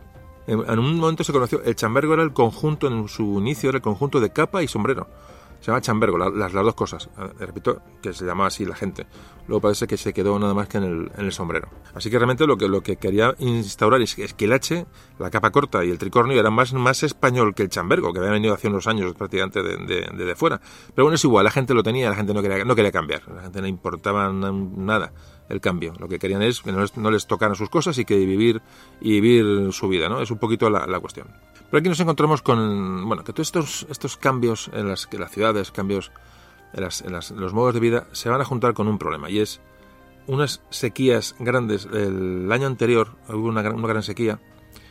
Eh, hay una subida eh, desmesurada de los precios de, los, de los cereales ¿Por qué? Porque estas medidas reformistas lo que han hecho es crear una, esa libertad de comercio, eh, antes hablábamos, eh, eh, bueno, pues había, había evidentemente incluido el grano, y la especulación al haber libertad de comercio había provocado una subida de grano absolutamente desmesurada. Tal es así que la gente estaba pasando hambre. Pero hambre, la gente no podía comprar pan. Pero no podía comprar pan, ni podía comprar aceite, ni podía comprar carbón, ni, ni tocino, que eran los, los productos de primerísima necesidad que había en la época y entonces la desesperación empieza, y, la, bueno, la desesperación y el enfado y el descontento en Madrid, en el entorno madrileños, es, es, es, ya, bueno, es candente de hace ya mucho tiempo. Digamos que en 1700 hay unos datos que en 1761 la libra de pan costaba 7 cuartos. En 1763 costaba 8. En 1765 costaba 10. Y en los primeros meses del año que estamos hablando, del motín de Esquilache, costaba 12. Es decir, estamos hablando de una subida de precios absolutamente desbocada. Eh, en fin, la cuestión está en que la sociedad empieza ya a sufrir carencias importantes. Esquilache, que digo que era el ministro de confianza de Carlos III, eh, ante este problema de, de, intentar cambiar las políticas y, digamos, no va a, a, a, grabar con impuestos los cereales, con lo cual eh, bueno, va a intentar que se abarate el grano y que pueda entrar el grano en, las ciudades de una manera, de una manera mucho más, más barata. Lo que pasa es que para, para esto hacerlo rápido, pasa que Esquilache era, era de, de, de, aquí te pillo, aquí te mato, lo que hizo es para paliar el hambre de la gente, paliar estas carencias, lo que hace es confiscar todas las mulas de la, de, bueno, que había por todo, de todos los gran, labradores de la zona eh, para que, el, grano llegara a Madrid confiscando mulas. Con lo cual, claro, mmm, tampoco era la manera. Había que un descontento también en la, entre los labradores. Fijaos como el cronista, el, biógrafo de Carlos III, le vuelvo a comentar textualmente, dice, en cuanto a esto que hizo Esquilache, dice, dice el marqués, habla de, Esquilache, dice, el marqués había dado unas providencias extremadamente violentas para hacer venir granos de todo el reino, a costa de sumas considerables y de grandísima incomodidad y pérdida de los conductores violentados en parte y cuyos clamores aumentaban el número de los descontentos. Es decir, se había gastado un dineral en comprar grano. Se había, y encima había confiscado el ganado a, la gente. Bueno, así que en este clima de descontento de los labradores, en este clima de hambre, realmente en María había hambre, pero hambre. O sea, he visto mm, crónicas que hablan de, de, que la gente, bueno, realmente pasaba hambre, se morían de hambre por las calles. Es, así. Entonces, bueno, en este clima raro y tal, pues llega Esquilache y, en el momento menos apropiado, cuando la gente había, había lo que se llamaban revueltas eh, de subsistencia. Eh, esto es muy típico. Eh, durante el siglo XVII y XVIII, la gente había una revuelta cuando la gente no tenía absolutamente nada que perder. Es decir, la gente se moría de hambre y, se, y había revueltas. Había crisis eh, y, revueltas sociales se llaman crisis o revueltas de subsistencia, con lo cual había que cuidar mucho esto porque la gente en el momento ya no tiene, no tiene nada que perder, pues, pues la cosa se pone, se pone peligrosa. Bueno, pues eso estaba ocurriendo en este momento y además, y además llega Esquilache y pega los bandos por todas las esquinas de Madrid diciendo que se prohíbe la capa larga y el chambergo o el sombrero ancho. Bastante, bastante eh, inoportuno.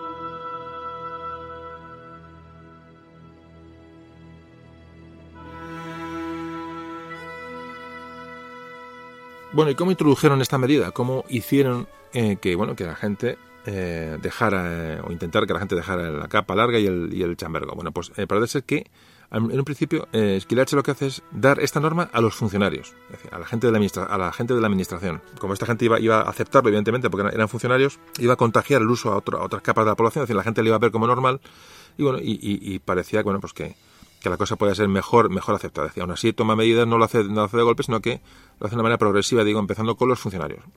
Y el 21 de enero de 1766 aparece el siguiente bando. Bueno, pues vamos a leer el bando, el bando que se dicta para el cambio de indumentaria de los funcionarios. Es curioso escucharlo. Dice, siendo reparable al rey que los sujetos que se hayan empleados a su real servicio y oficinas usen de la capa larga y sombrero redondo, traje que sirve para el embozo y ocultar las personas dentro de Madrid y en los paseos de fuera con desdoro de los mismos sujetos, que después de exponerse a muchas contingencias es impropio del lucimiento de la corte y de las mismas personas que deben presentarse en todas partes con la distinción en que el rey los tiene puestos, conviniendo cortar estos abusos que la experiencia hace ver que son muy perjudiciales a la, a la política y experiencia de buen gobierno se ha dignado resolver que se den órdenes generales a los jefes de la tropa, secretarios de despacho, contadurías generales y particulares y a todas las demás oficinas que Su Majestad tiene dentro y fuera de Madrid, paseos y en todas las concurrencias que tengan, vayan con el traje que les corresponde, llevando capa corta o redigot, peluquín o pelo propio, sombrero de tres picos en lugar de redondo, de modo que vayan siempre descubiertos, pues no debe permitirse que usen trajes que les oculten cuando no puede presumirse que ninguno tenga probos motivos para ello, advirtiendo a todos que están dadas las órdenes convenientes para que a cualquiera de los empleados que están al servicio del rey que se les encuentre con el traje que se prohíbe, se le asegure y mantenga arrestado a disposición de su majestad. Bueno, este es el bando que se da para los funcionarios. Lógicamente los funcionarios mm, ni lo dudan y, todos a una pues, pues bueno, se cambian, cortan las capas, y los sombreros de los chambergos, los sombreros anchos, muchos eh, obligan a tener un tricornio, lo que hacen es a veces darle, darle mm, puntadas, le dan puntadas con hilo para convertir el, el, chambergo en un tricornio, es decir, lo, cosen para despejar la cara. Y se hacen tricornios de una manera un poco eh, rupestre. Bueno, los, digo, los funcionarios aceptan la medida, no hay ningún problema, pero bueno, no deja de ser bueno, pues una, una intromisión ¿no? en la vida de la gente. Eso es una cosa clara y más muy mal aceptada por el español de la época. De Dios que se junta todo, ¿no? Se junta todo. Aquí ocurre un tema es, que antes comentamos. Este, esta capa larga y el chambergo no eran, no eran tradicionales españoles, para nada. Se lo trajeron los, este, este, este Schomberg cuando vino, cuando vino a, trajo sus tropas a España. Y, y se tomaba como que venía gente de fuera, ministros italianos, ¿no? Eh, este tema de ilustración. La iglesia había hecho mucha campaña contra estas ideas ilustradas, contra estos, toda esta, esta, idea de cambio. Toda la gente estaba muy sensibilizada contra el extranjero, contra esos que venían a, tocar lo suyo. Entonces, eso sí es concepto lo vamos, a, vamos cogiendo porque es, es muy importante, es muy importante tenerlo claro. Entonces, bueno, pues, bueno, pues se van a oponer frontalmente a cualquier medida de cambio. Es decir, dime de lo que se trata, que me opongo. Esa es un poco la filosofía, ¿no? Bueno, pues es que la una vez que los funcionarios aceptan el asunto, pues se dispone a extender la norma al resto de la población. Parece que el Consejo de Castilla, ese órgano de gobierno, le dice a Esquilache que, que le, aconseja que esta reforma no puede hacerla de una manera brusca. Y, de hecho Campomanes también habla cuando ve que esta medida se va a llevar a cabo, también dice que es peligroso confiscar, dice que es muy peligroso confiscar capas y sombreros eh, en caso de que la gente no, no, lo cumpla la orden, dice, porque ella infundiría, entre comillas, dice, odio y grave murmuración entre las gentes. O sea, los que son de aquí saben que, hay cosas que no se pueden tocar. El español que conoce al madrileño, el español en, general, sabe que no es una medida mm, oportuna. De hecho, se le advierte a Esquilache, bueno, eh, se le advierte, de hecho, queda, queda reflejado. Y el 10 de marzo de 1766, repito, en 1766 toma posesión Antonio de Ulloa como gobernador de la Luisiana. Un poco como dato mm, informativo de la época que estamos hablando. Bueno, el caso que el 10 de, el 10 de marzo prepara Esquilache el bando, de, el bando del tema de, la, de las vestimentas y al día siguiente aparece por todas las esquinas de Madrid para que los madrileños tuvieran conocimiento bueno, de, que, de que se acababa el uso de la capa larga y el sombrero ancho o chambergo. Entonces el bando que se redacta es el siguiente. Bueno, pues leo mm, entre comillas. A veces la lectura es complicada porque el texto no lleva comas, está redactado un poco... Entonces, bueno, a veces es un poquito difícil de leer, pero bueno, voy a intentarlo. Dice, Ninguna persona de cualquier calidad, condición y estado que sea pueda usar en ningún paraje, sitio o arrabal de esta corte y reales sitios, ni en sus paseos o campos fuera de su cerca, el citado traje de capa larga y sombrero redondo para el embozo. Pues quiero y mando que toda la gente civil y de alguna clase, en que se entiende, todos los que viven de sus rentas o haciendas o de salarios de sus empleos o ejercicios honoríficos y otros semejantes y sus domésticos y criados, que no traigan librea de las que usan, usen precisamente de capa corta, que al menos les falte una cuarta para llegar al suelo, o de redigot, o de peluquín o pelo propio, o sombrero de tres picos, de forma que de ningún modo vayan embozados ni oculten el rostro, y por lo que se refiere a los menestrales ya todos los demás del pueblo, que no puedan vestir de militar, aunque usen de la capa, sea precisamente con sombrero de tres picos, o montera, de las permitidas al pueblo ínfimo, y más pobre o mendigo, bajo la pena, por primera vez, de seis ducados y doce días de cárcel, por la segunda, 12 ducados o 24 días de cárcel. Perdonad la lectura, es que es muy complicada porque no hay comas. Es un texto mm, cogido, le digo, textualmente y en la manera de escribir entonces no trae comas y a veces te pierdes. Pero bueno, es un poco es el, bando, un bando curioso. Lo puedes ver en cualquier sitio, lo puedes rescatar, es muy, muy curioso. Bueno, hablan de peluquino, pelo propio, es decir, es curioso de las cuestiones, ¿no? La norma está clara, ¿no? Es que le ha lanzado el bando y claro, ¿cómo reacciona la gente? Bueno, pues la gente de momento todos los bandos son arrancados de todas las esquinas. De aquello, digo, vamos a sumar el tema, el ambiente de hambruna que hay en Madrid, ¿vale? Eh, importante, realmente, realmente, que realmente va a ser el, el motivo de esta, de esta, de esta, de esta protesta. Lo que enciende a la gente ya es, es, la prohibición de, esta, de esta indumentaria, pero realmente el problema viene de atrás y es la, crisis de, alimentos realmente y de condiciones de vida que hay en Madrid en aquellos, en aquellos momentos. Bueno, eh, la gente arranca los, los, los papeles de, de las esquinas ¿Y Esquilache qué hace? Bueno, lejos de, de, bueno, de echar marcha atrás, lo que hace es movilizar a las tropas, las tropas, digamos, a, su, a, su, a, la guardia que hay en Madrid para que colaborasen para mantener esa orden y esa, esa orden vigente y que la gente cumpliera la, la, cuestión. Bueno, pues habla Fernán Núñez, el famoso, digo, el, biógrafo de Carlos III, que nos, dice, mm, nos describe qué, qué, es lo que él vio. fue testigo de lo que ocurría en Madrid aquellos días y es muy importante. Entonces, eh, Textualmente dice, los alguaciles destinados para hacer obedecer esta orden, abusando de su ministerio, como sucede demasiado a menudo, atacaban a las gentes en las calles, les cortaban ellos mismos las capas, les sacaban multas y cometían otras tropelías. con las cuales agitaron el sufrimiento del público. Esto lo cuenta el biógrafo de Carlos III. No lo cuenta nadie ajeno, es decir, gente, digamos, de la, de la casa. Pues rápidamente empiezan las, las protestas, hay reacciones de la gente, ya empieza a haber eh, alguaciles, o digamos, está esto, digamos, policía ¿no? de hoy, los alguaciles heridos al intentar gente que iban con una, con una tijera, o sea, los alguaciles, llamados así, digamos, la policía urbana de, la época, llevaba una tijera para cortar las capas a la gente. Ojo, ¿eh? Y obligaban a coserse el, sombrero de la ancha, el sombrero, el sombrero ancho, el chambergo, cosérselo para convertirlo en tricornio. Esa como, como primera medida y además la multa. O sea, pero eso en todas las calles de Madrid hay muchos grabados donde se ve eh, sastres o gente con tijeras cortando capas por Madrid. Fijaos la cuestión. O sea, la verdad es que es, es que es, es, muy, es curioso, ¿no? Las cosas que, nos trae la historia, ¿no? y es que hacen realmente poco, porque estamos hablando de finales del 18, ¿no? estamos hablando de, de la Edad Media. Es, muy curioso. Bueno, pues esto va a llegar ya al límite y va a estallar un motín en Madrid a costa del, de las órdenes de Esquilache. Vamos a, vemos enseguida cómo, qué es lo que sucede.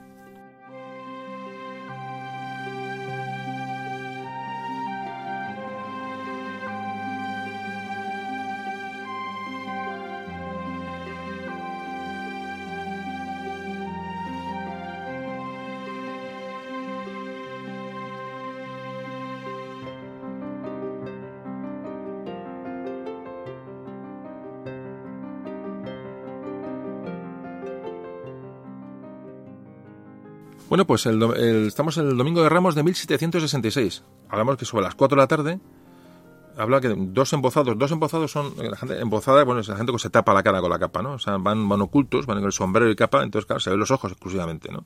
Era una manera de andar por las calles, la gente no, no, se reconociera. Fíjate, también el ambiente también tenía su tela, ¿no? Bueno, pues entonces eh, había gente que, provocaba, eh, iba, a patrullas y la gente, pues realmente, pues llevaba su capa larga, se tapaba la cara, el chambergo puesto y no había manera de entonces, eh, la plaza de Antón Martín, que es la entrada que hemos hecho del, programa, bueno, pues había un pequeño cuartel, eh, había unos soldados que montaban guardia allí, y entonces eh, hubo, hubo pues dos, parece ser dos hombres que iban, que iban con su capa tapándose la cara y con su, con su, su chambergo, y empiezan a, los soldados a decir, eh, ¿qué hacéis con...? Os tenéis que quitar eso, ¿no? O sea, ¿cómo voy así? ¿Que una multa? ¿Qué tal? Que no sé cuál. Entonces parece que les preguntan por qué van así y le dice que porque le da la gana, directamente empiezan insultos, empiezan ahí un rifirrafe entre los guardias, tal. Entonces, uno de los, uno de los que iban ocultos saca una espada, silba, y entonces acude allí un montón de gente armada que obliga a los policías a huir de la, de la zona. Parece que, en el pequeño cuartelillo que hay allí, en la plaza de, Antón Martín, en Madrid, bueno, pues la gente roba las armas y estalla el motín, el que es conocido como el motín de Esquilache. Eh, la gente ya no aguanta más y lo que hacen es muchos amotinados, se apoderan de los sables de los soldados, de fusiles, y en una comitiva que empieza a, juntar gente van hacia, se van hacia el palacio y se, habla que se juntan unas 2.000 personas, son muchas personas, ¿eh? muchas personas en un, lo que es un motín. Y suben la calle Atocha hacia la Plaza Mayor. A todo esto, mientras van avanzando con la gente, van haciendo, dice que van haciendo desapuntar tricornios, es decir, a la gente que ven que ya ha admitido el cambio, es decir, la gente que el, sombrero de la ancha se lo ha cosido y lo ha convertido en tricornio para despejar la cara, lo hace desapuntar, es decir, las puntadas de hilo que se han dado para convertirlo en una cosa, algo diferente, les quitan, les cortan los hilos y vuelven a convertirlo en... La gente que ven con tricornio lo, lo convierten otra vez en chambergo. O sea, la verdad es que hay que imaginarse una turba subiendo por una calle quitando y descosiendo hilos de los, de los sombreros, de los gorros para, perdón, de los sombreros para convertirlos en, en chambergos. Muy curioso, la verdad es que es muy curioso. Parece que, que, que, la, que la, esta, esta, turba, realmente, esta, esta, esta, masa de gente que sube hacia por la calle esta de Madrid, se encuentra, ahí va en su carroza el duque de Medinaceli. Y bueno, mm, se encuentra con la multitud, lo rodean y le exigen, y le exigen que lleve al rey, menos mal, la cosa se quedó ahí, que lleve al rey una serie de peticiones eh, más inmediatas. Y llega el duque de Medinaceli, efectivamente cumple con lo que la gente le pide y llega a, Palacio y justo, y además estaba Esquilache, en, casualmente estaba con el rey Carlos III y le dice lo que, lo que está pasando. El rey estaba tranquilo, porque dice, bueno, veía que la gente estaba protestando, pero bueno, le decían, le dieron noticias que eran cuatro saltados que estaban protestando por la medida, pero tampoco había dado mucha importancia. Entonces, eh, el duque de Medinaceli le da a eh, Carlos III le da la, bueno, la petición, la petición de la gente. Lo que había sido una protesta más o menos enérgica y, bueno, un motín tal, empieza a convertirse en algo ya serio. Habla, recibe Carlos III la noticia de, sus de las fuerzas que hay en Madrid que la gente está destruyendo los faroles que se han puesto en Madrid. Se destruyen 5.000 faroles. los faroles que había puesto eh, Esquilache para, para, dar luz a la ciudad, para dar seguridad, destruyen, los, los destrozan los 5.000 faroles.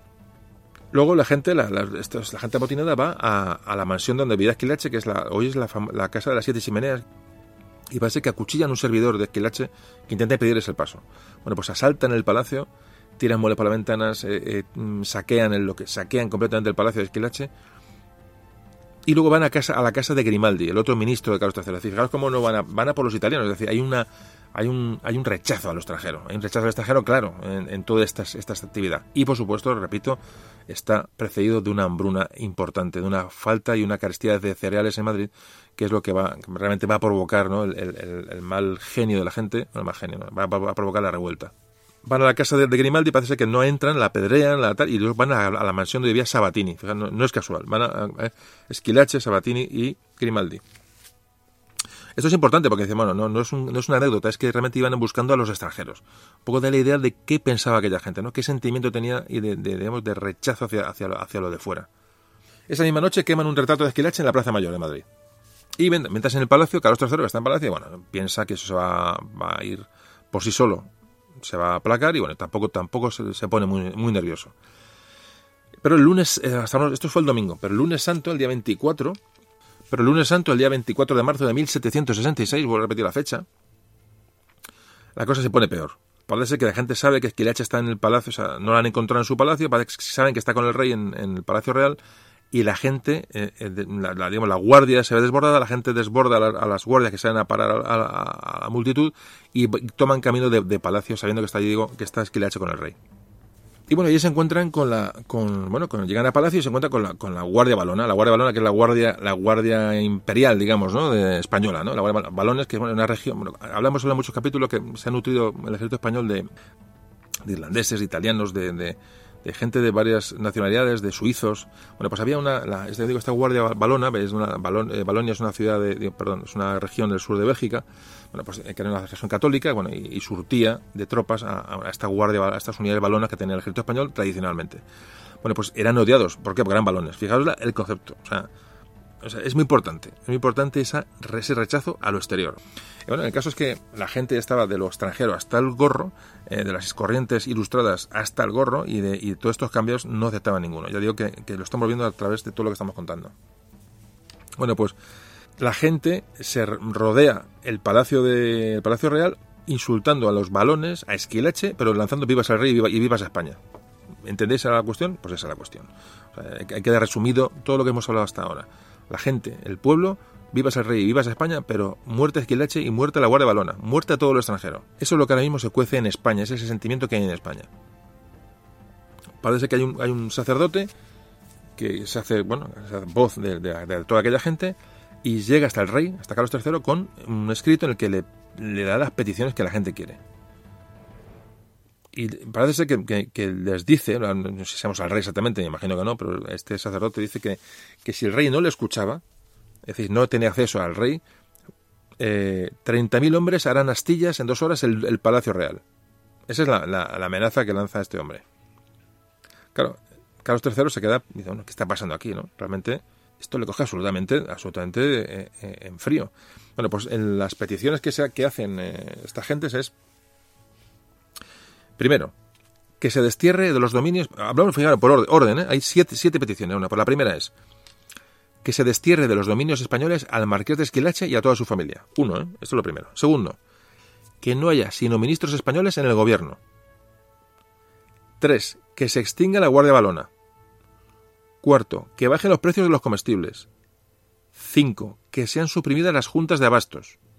6. Que se retiren inmediatamente todas las tropas a sus respectivos cuarteles. 7. Que sea conservado el uso de la capa larga y el sombrero redondo. Y 8. Que su majestad se digne salir a la vista de todos para que puedan escuchar por boca suya la palabra de cumplir y satisfacer las peticiones. ¿Cómo os quedáis? De piedra, ¿verdad? Pues sí, porque realmente, fijaos, que ya no es, bueno, por supuesto se da por hecho que el, el, tema de la capa y el sombrero bueno, es una excusa, ¿no? Eh, es, un, es, la gota que colma el vaso. Pero fijaos, la primera petición es que se destierre Esquilache. Bien, de acuerdo. Segundo, que no haya ministros más que españoles en el gobierno. Tercero, que se extinga la Guardia Balona, o sea, se, se aprovechan, lo que provoca esto ya no es, por supuesto, no es la, indumentaria y la prohibición, es que hay una animadversión hacia, hacia lo extranjero que es preocupante, o sea, fijaos la cuestión, ¿no? Y, y por supuesto, luego habla de que baje los precios, que se supriman las juntas de abastos, que son los que realmente, digamos, están eh, encareciendo todo este tema. Entonces, se retiran las tropas los cuarteles, ven, vale, son peticiones normales ya y que se, y que se permita el uso de capa larga y, chambergo, vale. Pero eso es al final. O sea, las peticiones van encaminadas a eliminar lo extranjero. Cosa mm, muy importante, curiosa e importante a la, vez. Carlos III, se, bueno, en Palacio convoca al Consejo mm, eh, de sus hombres de confianza. Hay varias tendencias, o hay gente que dice bueno, que, que, que, ponga orden en la ciudad, que no hay que por qué dejar esto, que, tiene que poner la eh, no pueden poner cuatro amotinados, bueno, cuatro, miles de amotinados la autoridad del rey. Pero otros dicen que, bueno, que, hay, que hablar y que hay que ceder. Que hay que ceder porque la gente está enfadada, que la gente, en fin, comprende el enfado de la gente. Hay, varias, varias eh, los consejeros, hay varias tendencias en cuanto a la solución a tomar. Carlos III evalúa la situación, repito, un rey ilustrado, un rey que realmente buscaba el, el bien de su gente y así que sale al balcón de palacio y la gente, el pueblo, les, pone otra vez sus exigencias, otra vez. Le dice que, lo primero, que bajase el precio del pan. Y que Esquilache fuera expulsado de España, lo mismo que la Guardia Balona. O sea, eso, ahora mismo son las tres peticiones que hace la gente. Que baje el precio del pan, pero fijaos, no, parece ser que aquí no comentan nada del sombrero y de la capa. Eh, ya, creo que ya vamos entendiendo la cuestión. Evidentemente era una, cosa, una excusa, pero, pero fijaos un poquito por dónde van los tiros. Carlos III mm, a la gente la calma y dice que sí, que va a cumplir, va a cumplir con esto y la gente parece ser que, se va. La gente se calma y que bueno que confían en su rey, que les va a dar eh, solución a todo esto y que, van, que perfecto. Así, manda a retirar la guardia al rey, manda, la guardia balona la manda en en palacio como un, bueno, un signo de, de, buen, de, buen, de buenas intenciones y la gente al ver esto pues confía, como digo, confía en su rey al cual seguían y amaban y querían y todo lo que sea poco, decir, otro concepto que hemos hablado una vez más en estos programas, entonces la gente se va a, se retira a sus, a sus casas viendo que más o menos han conseguido un poco sus, sus pretensiones.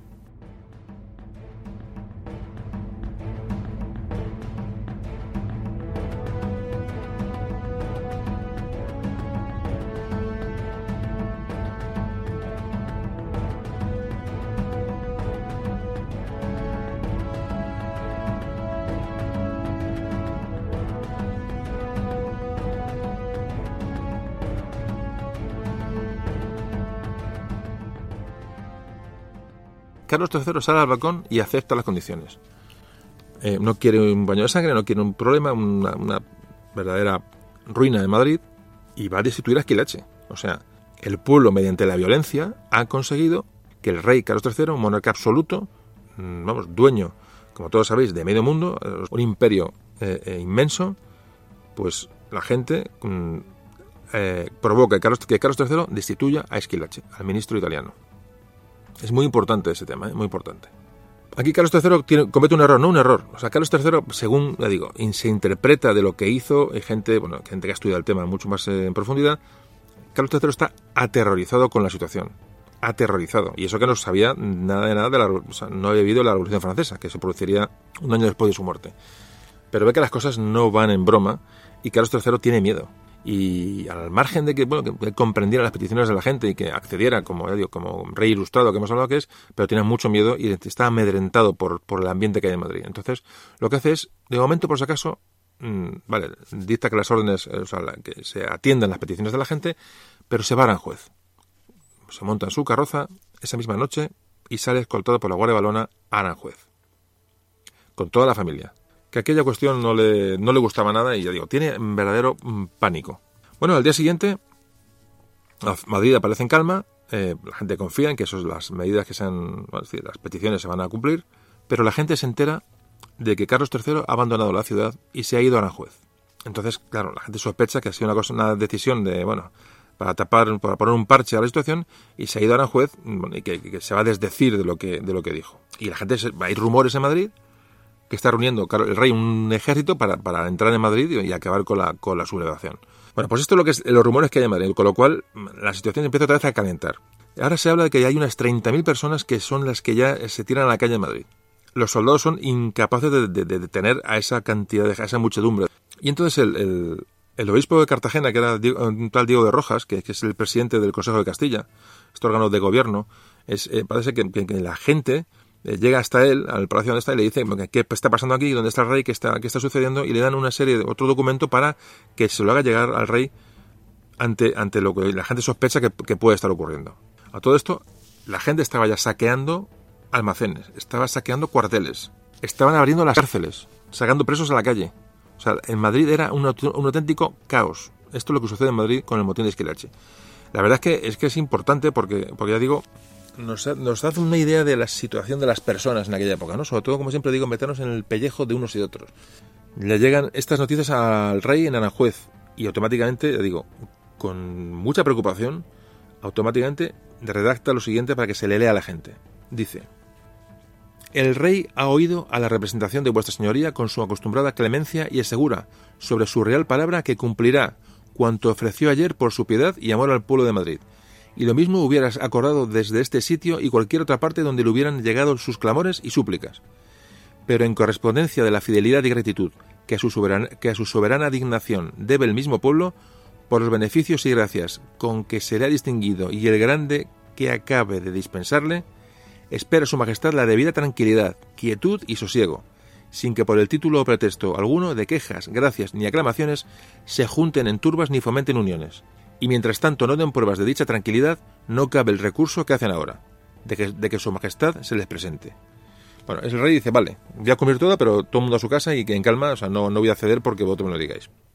A las 9 de la mañana del día siguiente, el emisario, este con esta contestación, llega a Madrid, donde da lectura a la gente de lo que es la carta del rey, y, ya con esta carta que el rey manda a su gente, a sus súbditos, fijaos qué, cuestión, ¿no? Es, o sea, la gente se va a sus casas automáticamente. O sea, el rey dice, iros a vuestras casas, confiad, confiad en mi palabra y además, hasta que no estéis tranquilos y la, la ciudad no esté en calma, no voy a dar un paso más y la gente cesa, de la, en la revuelta, la gente va, se vuelve a sus casas.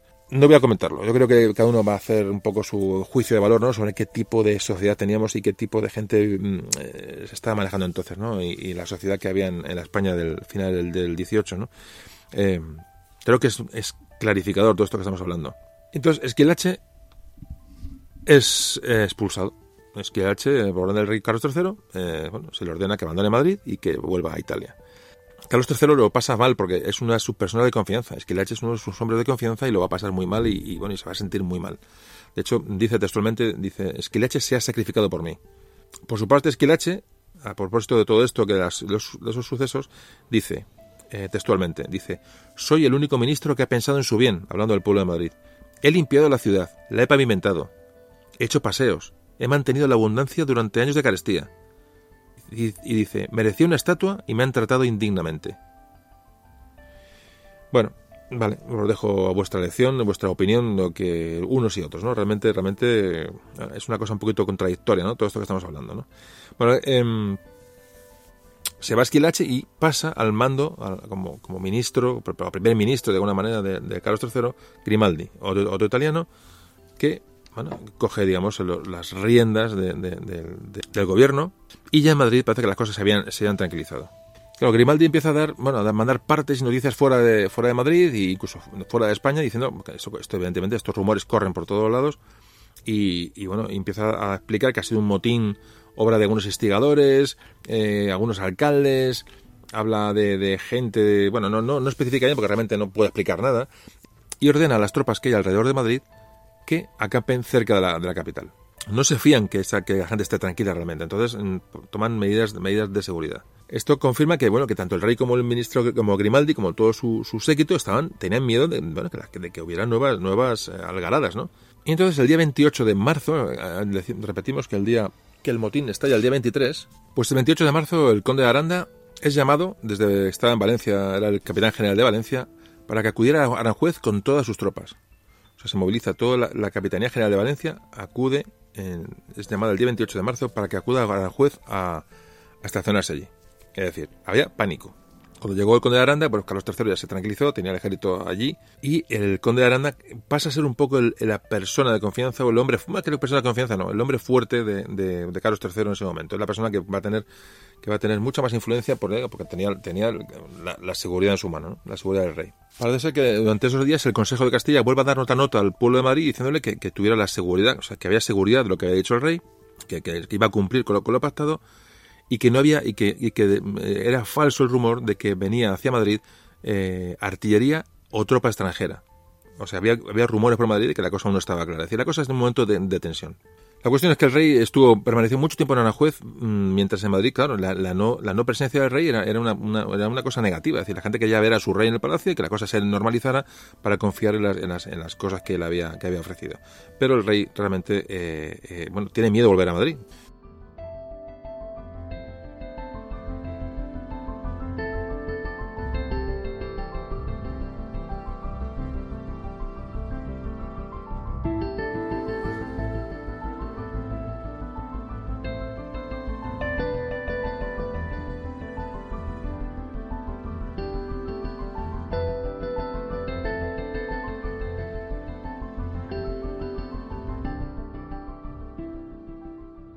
Bueno, Carlos III volvería más tarde a Madrid, cuando la cosa estaba más calmada, y todos los historiadores realmente lo que hablan es de pues, un motín producido, es un motín producido por el hambre, ¿no? Un motín producido por la escasez ¿no? que hay en Madrid y bueno, y luego, y, claro, todo esto aderezado con esa, ese eh, eh, rechazo a lo, a, a exterior ¿no? que había en el, en el pueblo de Madrid es una mezcla complicada y, eh, eh, las ideas reformistas del rey eh, chocan contra, contra la gente que en, teoría va a ser beneficiada por ellas, pero no quieren ser beneficiados por unas medidas que son ellos estiman como que son, son extranjeras, ¿no? O que es un tema tan complejo. La Iglesia ha metido mucho también en el tema de los púlpitos, se, bueno, se arengaba la gente a rechazar todas estas ideas que venían de fuera. Ah, es todo muy complejo, todo muy complejo, pero mm, te digo, no puedo meterlo porque si no esto iba a durar muchísimas horas. Pero me gustaría que, digo, repito, ojalá a uno le pique esta curiosidad y bueno, lea más sobre esto porque es. Y ojalá y esto, ya digo, os, cree curiosidad. Antes hablaba que el rey volvió a Madrid, pero el 10 de abril aún estaba el rey en Madrid, eh, perdón, en Aranjuez. Y se han pedido, eh, se han pedido 30.000 balas de fusil para llevar a Aranjuez. Y será que se fueran enviadas con disimulo y precaución para que la gente no lo viera. O sea, Hay un, hay un, hay un resquemor y un miedo del rey a, volver a Madrid. Realmente, realmente las cosas no, debieron de ser tan, sencillas como... Parece el motín de Esquilache parece como una anécdota en la historia de España. Realmente, eh, yo cuando pequeño estudiaba esto, el motín de Esquilache, ¿no? El ministro italiano hizo cambiar la ropa y la gente se rebeló. no, la cosa cambia un montón. La cosa cambia un montón porque aquí estamos hablando de una rebelión social en toda regla, ¿no? Y, y, ya digo, con todas esas connotaciones que estamos viendo ahora mismo, hacen el tema mucho más complejo y mucho más interesante de, lo que de lo que realmente eh, muchas veces se nos, se nos ha contado, por lo menos digo en mi época cuando cuando se hablaba en historia del motín de Esquilache. Bueno, pues se fue, eh, pasó el tiempo, se fue Esquilache y se queda Grimaldi al, al, poder, digamos, la mano, el hombre de confianza del rey, pero siempre con el conde de Aranda, otro personaje también que es, bueno, el conde de Aranda también es En la, la verdad es que digo, van saliendo tantos temas, mm, vamos avanzando que, estaríamos aquí, pero bueno, ya digo, un día mejor hablaremos. Si todo, si todo es normal, pues habrá tiempo de hablar de, todos estos personajes. Bueno, el caso es que, es que Conde Aranda es el hombre de poder, el capitán general de Valencia, Grimaldi, el hombre de confianza del rey, y bueno, son los dos que van a llevar un poquito en este momento las riendas de, los, días eh, siguientes al, al, motín. Bueno, pues el conde de Aranda, con otra visión, con otra, otro talante, pone orden en Madrid, poco a poco, eh, siempre digo, con mucha mano izquierda y logra imponer el uso de la capa corta y el tricornio.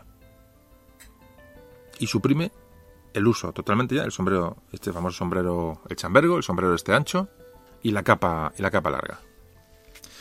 lo que Esquilache no pudo por, las malas, es decir, de una manera un poco desbocada, ¿no? Pues, pues el conde de Aranda, por, las buenas, lo consigue.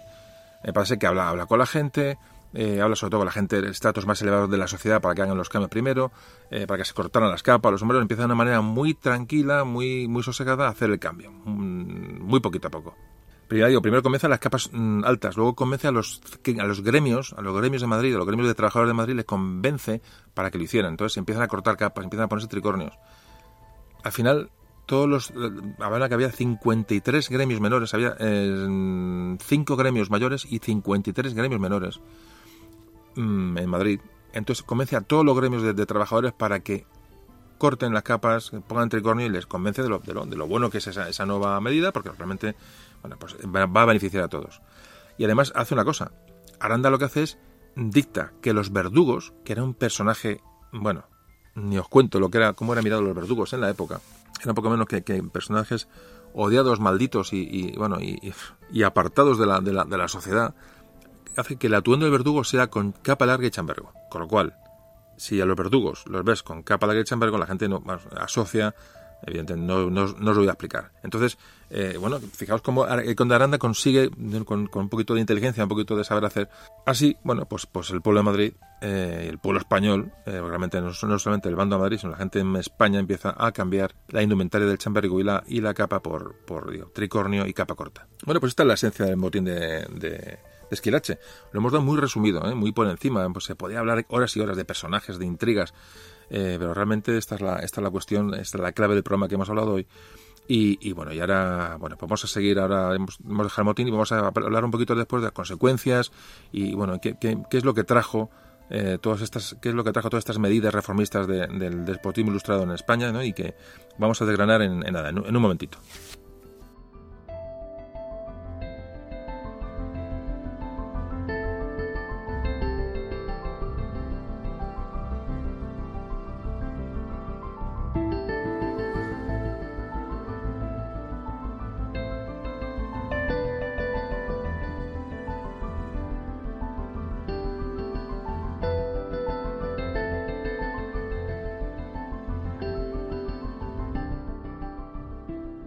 Bueno, hay que decir primero que el, eh, hubo, el motín se extendió a otras ciudades. Se extendió a Barcelona, a Zaragoza, a Sevilla, a Cuenca, a Cartagena, a Cádiz, a La Coruña, a Oviedo, a Santander, a poblaciones de, de, Guipúzcoa, eh, es decir, a varios lugares. Pero en general la gente lo que, lo que, era, lo que eran, eran, motines, como antes decíamos, esos llamados motines de subsistencia, motines que lo que querían eran, eran paliar el hambre, paliar, o sea, eran, eran de para sobrevivir. Ah, que ya digo que la situación era muy compleja en España no eran sublevaciones mm, coordinadas, ni mucho menos, no fue una sublevación general, ni, no, sigan produciéndose, bueno, llegan rumores y la gente, estaba pasando hambre, o sea, no había tampoco que coordinar nada. Y, no se aprovechó para nada más, es decir, la gente se, se, bueno, salía a protestar por, digo, por la carestía del pan sobre todo, ¿no? Bueno, pues todo esto sucedió a raíz de lo que pasó en Madrid.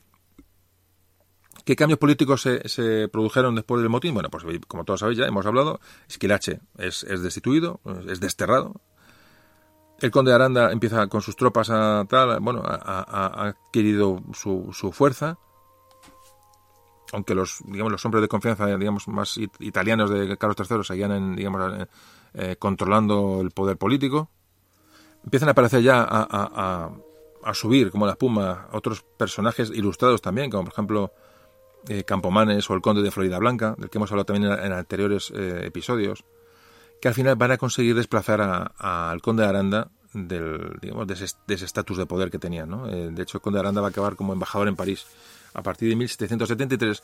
Yo digo, esto provocado bueno, por, las, las, bueno, por las intrigas y las presiones que hicieron Florida Blanca y Campomanes eh, para, bueno, para, para, hacerse con, un poco con las riendas del asunto. ¿no? La gente eh, bueno, utilizó el, la capa corta y el sombrero de tres de, el tricornio, el sombrero de tres picos, bueno, pues, pues sin ningún problema la cosa se, ya digo, y, bueno, y parece que la cosa se, se, se, amortiguó.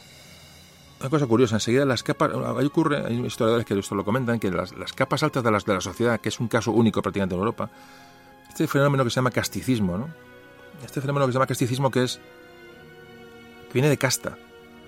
O sea, una persona castiza una persona que, eh, aunque hará la, la acepción el significado se ha tomado como una persona más simpática, más un poquito, bueno, del, pueblo, una persona que, que tenido castizo, pero el castizo realmente viene de casta. Entonces, eh, eh, el fenómeno del casticismo en España habla de esa casta que no es que es inamovible, que permanece fiel a sus costumbres. Entonces, la, capa alta de la sociedad, muy lejos de, separarse del pueblo, lo que hace es vestirse como el pueblo, es decir, toma la indumentaria del pueblo, esta capa corta y el sombrero de tres picos, la gente, no, no importan vestirse como el pueblo. Un fenómeno Mm, digamos, que es raro en las monarquías absolutas de Europa. van con el pueblo a sus diversiones más mundanas, es decir, van a, los toros, van al flamenco, lo que eran todas diversiones muy, muy populares y de alguna manera pues, van a ser mal vistas. No, pues la gente de las capas altas se mezclan con las costumbres, no se mezclan con el pueblo en sí, sino con las costumbres que el pueblo. Es decir, visten como ellos y, hacen las, y tienen las mismas actividades lúdicas que ellos, sin mezclarse, por supuesto. ¿eh? No quería decir eso. Pero, pero hay una manera de, una manera de aceptación de, este, este, fenómeno que se llama casticismo. Ya digo, que cada uno ya tome, la, tome un poco la opinión que quiera porque realmente es un, es un momento importante y además que ya digo que creo que esta manera de, entender la vida va a ser va a influir mucho en posteriores acontecimientos de, ya digo, sobre todo en el siglo, en el siglo XIX, ¿no? Vendrán luego las guerras carlistas, etcétera, etcétera, etcétera. La verdad es que esta, esta idiosincrasia de los españoles es, es bastante peculiar, bastante peculiar. Vamos a dejarlo en peculiar. Bueno, y para ya ir tomando el camino del final del programa, aún queda un poco, pero digamos ya vamos a ir ya cuesta abajo, vamos a hablar de la consecuencia más importante del motín de Esquilache. Y es la expulsión de los jesuitas. Un tema también muy importante y que me gustaría dedicarle un ratito para, para, para aclararlo y para, y para estudiarlo. Bueno, pues eso lo vamos a ver enseguida.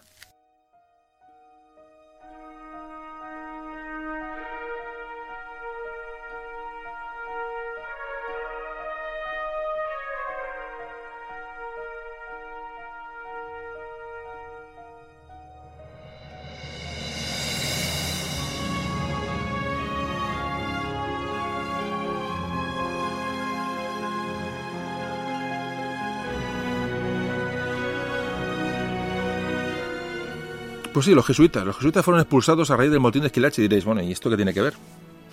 Bueno, pues hay que decir que la, la orden de los jesuitas, esta llamada compañía, la Compañía de Jesús, más conocida como los jesuitas, esta orden fue fundada en 1539 por Ignacio de Loyola. Luego sería San Ignacio de Loyola. Desde su fundación, los jesuitas han sido problemáticos. Han sido objeto de crítica siempre han sido criticados por la propia Iglesia a causa, bueno, porque ellos querían introducir novedades dentro del, catolicismo, querían modernizar el, catolicismo y siempre han sido muy mal vistos y, bueno, y han sido objeto de celos, ¿no? De alguna manera por otras órdenes religiosas. También han sido también han sufrido también esos celos debido a que enseguida tuvieron un éxito enorme en, en, copar todos los puestos del ámbito educativo en, en, España, ¿no? Ese tema también, también produjo que les miraran que les miraran de mala manera desde un principio, prácticamente desde su, desde su creación. Tienen enemigos dentro de la propia Iglesia.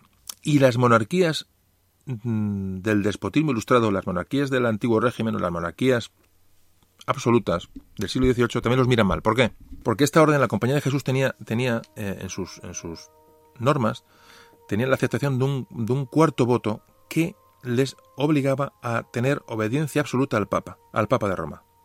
Entonces, como antes comentábamos, el, despotismo ilustrado lo que hace es controlar, quiere controlar todo. Es decir, quiere tener todo el control de todo, de la enseñanza, de la economía, del, ejército, de la iglesia inclusive. Es decir, la iglesia inclusive lo que hace es, que, claro, si, si, la orden de Jesús, la, perdón, la compañía de Jesús tiene un voto de obediencia al Papa, ahí se le escapa algo a la monarquía absoluta de turno. Y la española no iba a ser una excepción.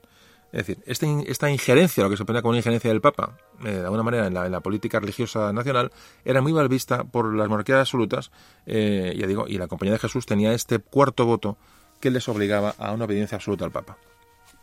Con lo cual, bueno, parece una cosa mm, sin importancia, pero es muy importante a la hora de la expulsión de los jesuitas de España, como ahora, ahora veremos. Fijaos, los, los, ascendieron a, ascendieron las capas altas los jesuitas de una manera meteórica. De hecho, las, las, Felipe V, cuando llegaron los Borbones a España, la monarquía, el primer Borbón, Felipe V, tanto Felipe V como Fernando VI, tuvieron confesores jesuitas, muy importantes los confesores de los reyes. Eh, la influencia de estos confesores en, el... Hablamos de una persona de, la confianza espiritual ¿eh? en, un rey, es muy importante. Entonces eran confesores, eh, confesores jesuitas.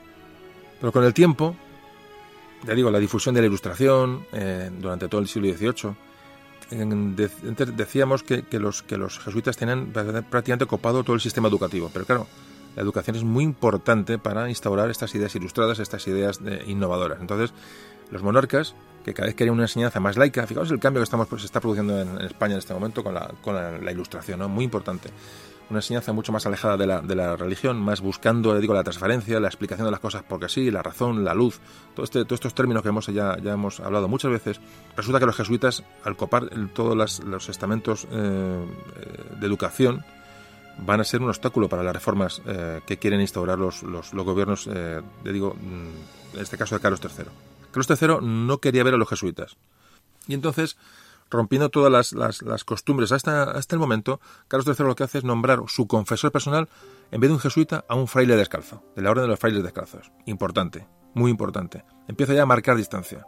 Esto estamos hablando de años antes del motín de Esquilache. O sea, ya había una, un roce y había un intento de separar a los jesuitas del, del, poder. Pero no solamente esto ocurrió en España. La influencia social que tenían los jesuitas en toda Europa ya había provocado su expulsión de Portugal en 1759 y en Francia en 1762. O sea que eh, la expulsión que se ha producido de los jesuitas a raíz del motín de, del motín de Esquilache era, digamos, un proceso absolutamente ya, eh, bueno, fundamentado, preparado y pensado. ¿Y cómo fue la cuestión? Bueno, pues muy fácil. Echaron la culpa a los jesuitas del motín de Esquilache. Les acusaron de haber promovido, de haber mm, lanzado soflamas al pueblo ¿no? para, para, moverse contra el rey. Y entonces, bueno, esto se fundamenta, digo, en, unas pesquisas, se llaman pesquisa, se llama pesquisa secreta, que empezaron a, a fundamentar tanto el conde de Aranda como Campomanes para echar la culpa de todo el movimiento eh, contra, contra la monarquía, toda esta, esta, famosa revuelta de Esquilache, echársela a las espaldas de los, de los jesuitas y de, esta manera la excusa perfecta para quitarlos de medio. Así pues, eh, se crea un consejo extraordinario. Entonces, eh, imaginaos, el, parece que Carlos III dio orden que fuera absolutamente secreto. Carlos III tenía mucho miedo a una segunda revuelta popular. Entonces, quería hacer las cosas de una manera que, sin meter ruido. Lo declara de un secreto absoluto y entonces empiezan a hacer pues pesquisas sobre el, sobre el tema de la, del, motín, del motín. Hay delaciones, hay, hay investigaciones, hay presiones, bueno, es igual. El caso es que se, acumula material de una manera u otra y al final se presenta un documento al rey, un alegato al rey de estos, estos investigadores que han llevado a cabo esto. Esto es muy largo, habría, muchas cosas, es muy interesante. Además, uno se encuentra con muchas curiosidades, pero ya digo, no da tiempo a tocarlo todo porque esto se hace muy largo. Y entonces, bueno, eh, vamos a resumir un poquito. Pero el caso es que, que de este alegato que se le presenta al rey, mm, de todos los motines que ha habido en España, se hace responsable a los, jesuitas. Se les hace responsables de la difusión de libros y impresos ofensivos contra la monarquía. Se acusa de, comportamientos eh, fuera, del, fuera de la ley o fuera de contexto a los jesuitas que estaban en las, en las reducciones de Paraguay. Bueno, las reducciones de Paraguay esto da para otro podcast. ¿Os acordáis de la misión, la película La Misión, los jesuitas, la misión? Este, había, creo que tenían, pues, casi 40 misiones, se llaman reducciones, luego pasaron con la, se quedaron con la palabra misiones en, en, lo que hoy es, en lo que hoy es Paraguay, en las fronteras entre Paraguay, Argentina y Brasil. Bueno, pues ahí los jesuitas habían hecho una labor absolutamente impresionante, grandiosa.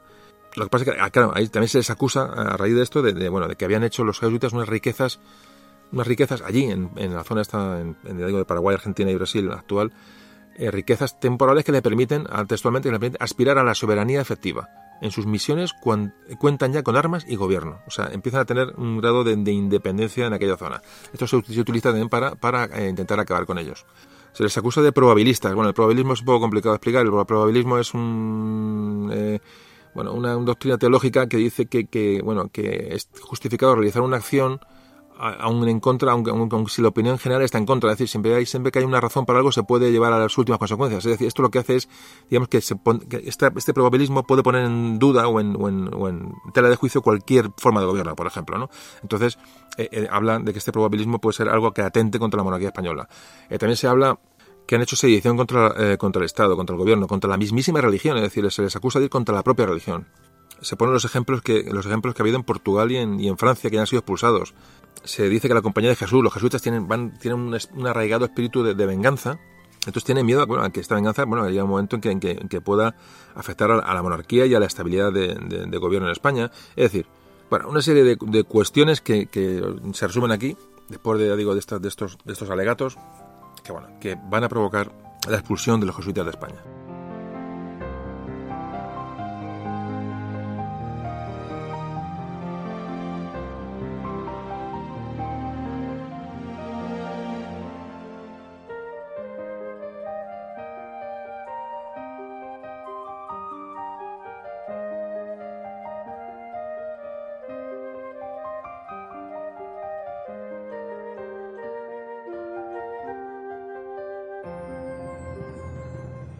Entonces se hace una votación antes de proponerlo al rey, y entonces esto se produce el 23 de enero de 1767, donde ya aquí en esta, en esta votación se decide ya la suerte de los jesuitas.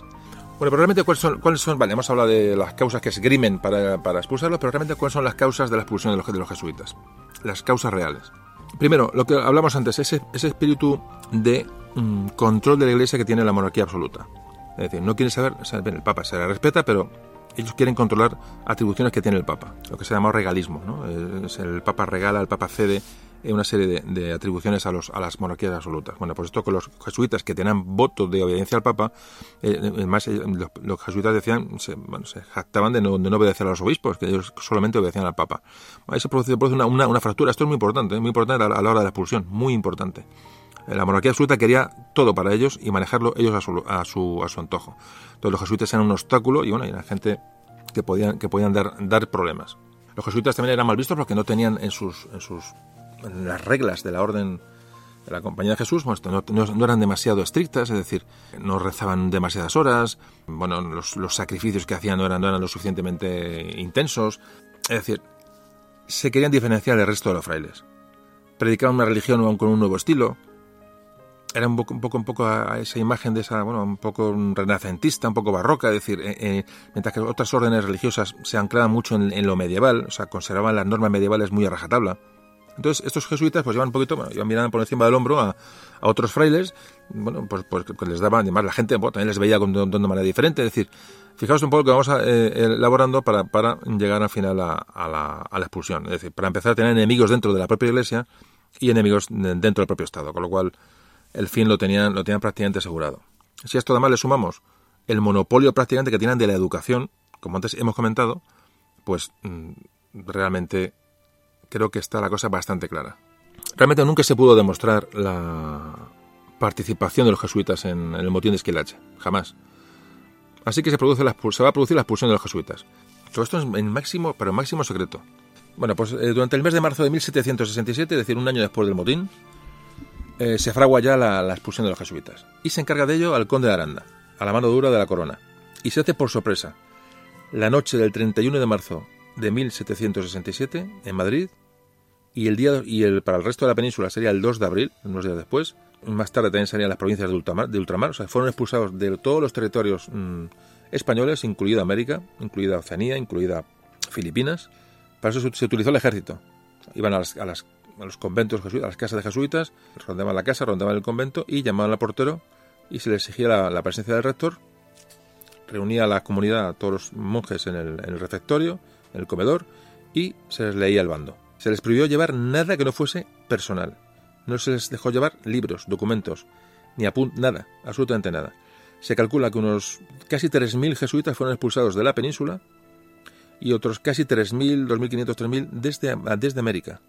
Parece que en América hubo hasta pequeños motines intentando evitar la salida de estas gentes que eran muy queridos, porque realmente, bueno, el cuidado, el cuidado que ejercían estos, eh, los jesuitas de los indios era encomiable. Ejercían una ayuda realmente bárbara, bárbara. Y te digo, cuando son expulsados, bueno, pues los, propios indígenas eh, se amotinan para que no se lleven a sus, a sus frailes de allí. O realmente les dejan, les dejan en mantillas. ¿Cómo sería que cuando se deshacen las, las, las, las mm, misiones en Sudamérica, eh, em, los, los, indios tienen que volver a sus zonas.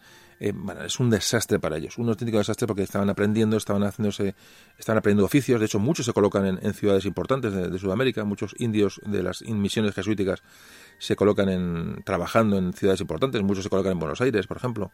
Es decir, que se había hecho una labor con ellos impresionante. La verdad es que, bueno, este, sobre todo en América el prejuicio, el prejuicio es grave. Pero ya el golpe gordo a los jesuitas se, lo da, mm, se le da cuando ya eh, el Papa Clemente XIV, bajo un servilismo absoluto y, como, y decadente, ¿no? como cede entre las monarquías española, portuguesa y francesa, lo que hace es suprimir la orden por completo. Y no, solo se expulsa de España, y de, no, no, es que la orden de, la Compañía de Jesús desaparece. Estamos hablando de 1773. Es un golpe bueno, definitivo a la orden de, los jesuitas, que luego, como todos sabéis, evidentemente, eh, eh, a principios del 19 se vuelve a instaurar. de hecho, el Papa, el Papa Francisco es, jesuita. Pero bueno, y hay colegios jesuitas y hay, decir, todos hay que hay. Pero realmente el golpe que se da a la orden en esos momentos, en los momentos críticos de persecución realmente, es, es un golpe absolutamente demoledor. Demoledor no, es que desaparece. Se especula mucho sobre las por qué Carlos, eh, Carlos III quería expulsar a, los jesuitas, por qué tenía esa, esta, esta obsesión con los jesuitas. Hay quien habla de que, bueno, que pasó tanto miedo en el motín durante el motín de Esquilache, pasó tanto miedo a que estas gentes le, le, pudieran dar la vuelta, le pudieran provocar una revuelta o pudieran, o pudieran conspirar contra él, que se los quitó de en medio. Hay una teoría que habla de esto. Realmente no está nada, nada comprobado ni confirmado, pero bueno, yo lo dejo ahí. Eh, pero realmente es, es, curioso como una persona tan, tan tranquila y tan sosegada y con medidas tranquilas y medidas mmm, muy, muy maduradas, eh, bueno, va por, esta, va por esta orden de esta manera tan, tan absolutamente eh, tajante, ¿no? Fijaos que hay una carta que escribe Carlos, eh, Carlos III a su, bueno, su hombre de confianza en Nápoles, a Tanucci, que es un otro, otro ilustrado que, del cual aprendió mucho Carlos III cuando entró su estancia en Nápoles, le dice textualmente de los, de, los jesuitas, dice, te doy la gustosa e importante noticia para nuestra santa religión y para toda nuestra familia de haberme enviado el Papa la minuta de la bula de extinción de los jesuitas. Demos muy de veras las debidas gracias a Dios, pues con esto nos da mucha quietud en nuestros reinos y la seguridad de nuestras personas, que no podía haber sido sin esto. O sea, ahí está dando seguridad de personas, reinos. Realmente Carlos III tenía miedo a los jesuitas. ¿Por qué? Bueno, probablemente a mejor realmente tenía motivos para ello, ¿no? Pero realmente tiene una cierta obsesión, ¿no? Con, la, con acabar con la, con la orden. Lo que está claro es que no fue, no fue, como alguna vez ha dicho que fue, es que, se escuchan muchas cosas. Lo que está clarísimo es que no fue una medida anticlerical, como muchas se ha querido, se ha querido disfrazar. Para nada.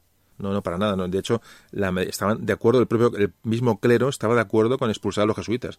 Para nada es una medida anticlerical, sino una medida, digamos, de, conservación, digamos, de su, de su poder a todos los niveles, ¿no? Es un poquito lo que es la lectura que se puede hacer de la, expulsión de los jesuitas. Pero bueno, es importante y todo viene a colación, bueno, del motín de Esquilache. Realmente, fijaos las, las repercusiones. Bueno, pues vamos a empezar ya a hablar de las conclusiones del capítulo de hoy. Vamos a resumir un poquito qué sacamos en claro de todo esto que hemos hablado hoy para, bueno, para aclarar un, un concepto y, bueno, ya digo, vamos a ir, vamos a ir terminando.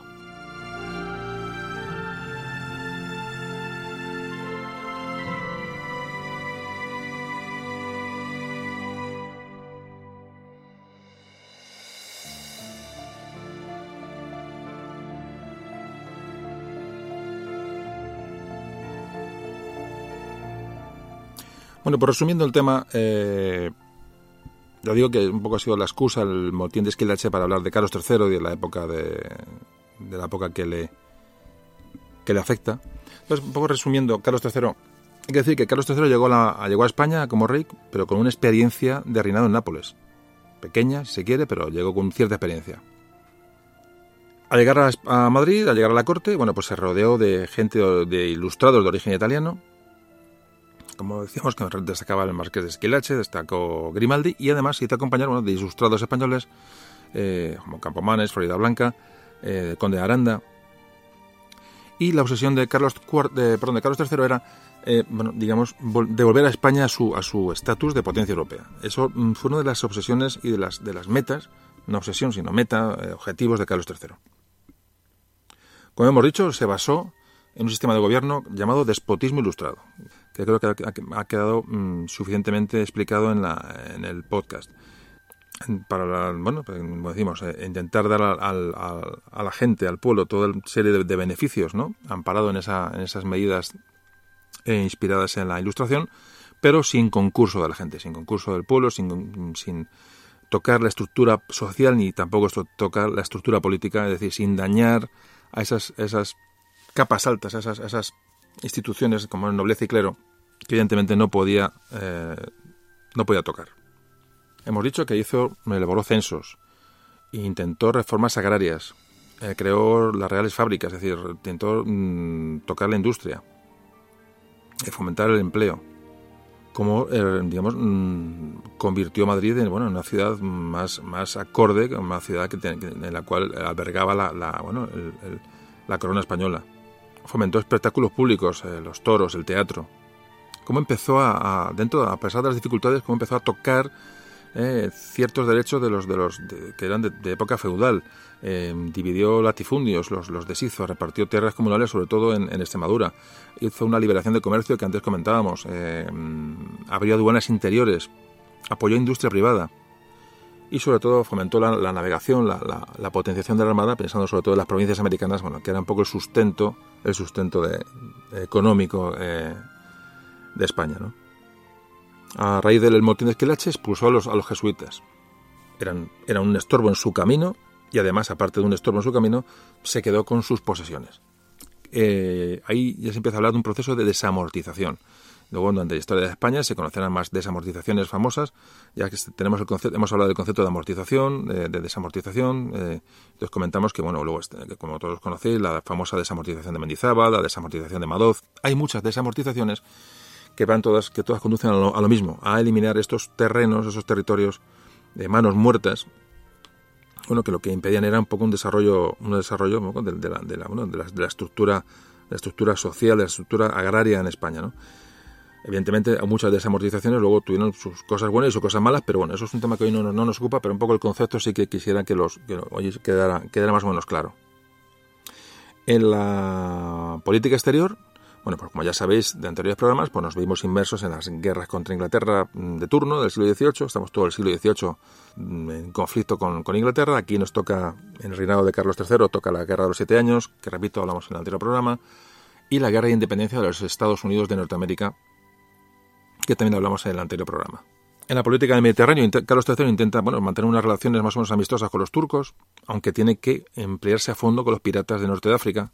También es un tema que podemos hablar algún día, todos la, piratería de Argel, hay muchos temas que digo que, que bueno. Y en América eh, y el Pacífico, bueno, pues continuó con esas expediciones de, de, bueno, de, de, búsqueda de territorios, que también hablamos en el programa de Alaska. Bueno, hay un montón de cosas que, digo, que ya hemos tocado. Antes, como comentaba al principio, creo que el siglo XVIII ha quedado lo suficientemente... Hablaremos más del siglo XVIII, habrá más temas del siglo XVIII, no cabe duda, pero bueno, en principio yo creo que hemos dado un repaso importante y hoy hemos un poco dado un poquito, puesto la guinda con Carlos III, que es el monarca ilustrado por excelencia a todos estos conceptos que hemos ido arrastrando durante estos programas anteriores. Con respecto a las reformas educativas, que son muy importantes en el gobierno de Carlos III, pues ¿qué podemos decir? Pues que, como también hemos dicho muchas veces, eh, durante el periodo de Carlos III se, se impulsa extraordinariamente el, desarrollo científico. Hay expediciones eh, por todo el mundo, expediciones geográficas. La divulgación científica, bueno, es, básica en esta época. Hemos hablado de los marinos ilustrados, ¿no? de los marinos propios de la ilustración, como muchos acaban en Trafalgar, como eh, muchos estaban en Alaska, como muchos eh, han, navegado por, por, todo el mundo, ¿no? Gutiérrez de la Concha, en el programa de Buenos Aires, es decir, entonces estos, esta ilustración va a producir una serie, una serie de personajes que son militares, científicos, bueno, pues que, realmente nacen de esta, nacen de esta época, nacen de esta, de esta, de esta corriente, ¿no? Esta corriente ilustrada, de la que Carlos III es un representante básico y primordial. Eh, además de esto, bueno, em, durante el periodo de Carlos III se crean lugares, edificios destinados a la investigación. Por ejemplo, se crea el, Observatorio Astronómico, el Jardín Botánico, el Museo Gabinete de Ciencias Naturales, eh, el Museo del Prado, la fundación de todas las Reales Academias. Es decir, con esta entrada de la cultura en chorro, de alguna manera, esto va, bueno, va, a influir evidentemente en la sociedad española, pero no tanto como debiera, debido a un poco, como antes decíamos, un poco a esas condiciones peculiares de, una sociedad un poco, eh, digamos, mm, metida sobre sí misma, que es lo que hemos visto con las medidas que toma Esquileche. Antes lo hemos, hablado. Todo esto tiene mucho que ver con, bueno, cómo reacciona la gente a determinados estímulos, en unos países y en otros. Carlos, eh, Carlos III tenía claro que, quería modernizar a España y que la única manera de hacerlo era mm, con la educación. Estaba claro. Y desarrollando el, ámbito científico. De hecho, en América, Carlos III, bueno, de hecho, mm, eh, lo que intenta es hacer eh, integrar a los indígenas para convertir a los, a los indios en súbditos mm, mm, de, igual a igual que el resto de los españoles. Para eso fomenta la cultura, fomenta la lengua, es decir, toma medidas de integración. Aparte, como hemos dicho muchas, muchas veces, mm, quisiera o no, estaba abocado a hacerlo por el problema demográfico. Necesitaba mano de obra, necesitaba personas para habitar los territorios. Esto lo hemos visto tantas veces ya que, bueno, ya parece que a veces, aunque no me canso de repetirlo, pero parece, eh, eh, parecer un poco repetitivo, pero el problema de la población es muy importante. Entonces, como, eh, eh, lo que hace es acoger a los indios e integrarlos en el sistema cultural de ese momento, porque realmente los, toma como, como, hombres de igual a igual. ¿no? Esto pues, se produce con Carlos III. De hecho, dispuso que los indios fueran recibidos en, los fueran aceptados en los colegios de Nueva España y fueran incluidos bueno, en, todo este sistema académico. ¿no? Carlos III reformó las universidades, cosa que no hace hasta que no se produce la expulsión de los jesuitas. Como antes hemos dicho, los jesuitas tienen un poquito copado todo el, sistema educativo, tanto en España como en América. El año del motín de Esquilache y un año siguientes se redacta un nuevo plan de estudios universitarios. Todas las universidades españolas renovaron mm, sus textos. Se incluyen en las asignaturas la matemática, la física, la geometría, las ciencias naturales, la biología, y se suprimen los apuntes de clase y los cursos, digamos, dictados, que la gente toma notas, sino ya se incluyen los libros de texto y se intenta uniformar la enseñanza universitaria en España y, centralizarla de alguna manera y hacerla, común a todas las, las universidades. De hecho, la Universidad Española se convierte en un servicio público en el año 1807. Bueno, pues estas son, grosso modo, las, las reformas que lleva a cabo eh, Carlos III. Pero como decíamos, no se abordó para nada una reforma social y una reforma política. Evidentemente, esto fue el talón de Aquiles del reformismo de, ilustrado de Carlos III. Bueno, pues ya terminamos.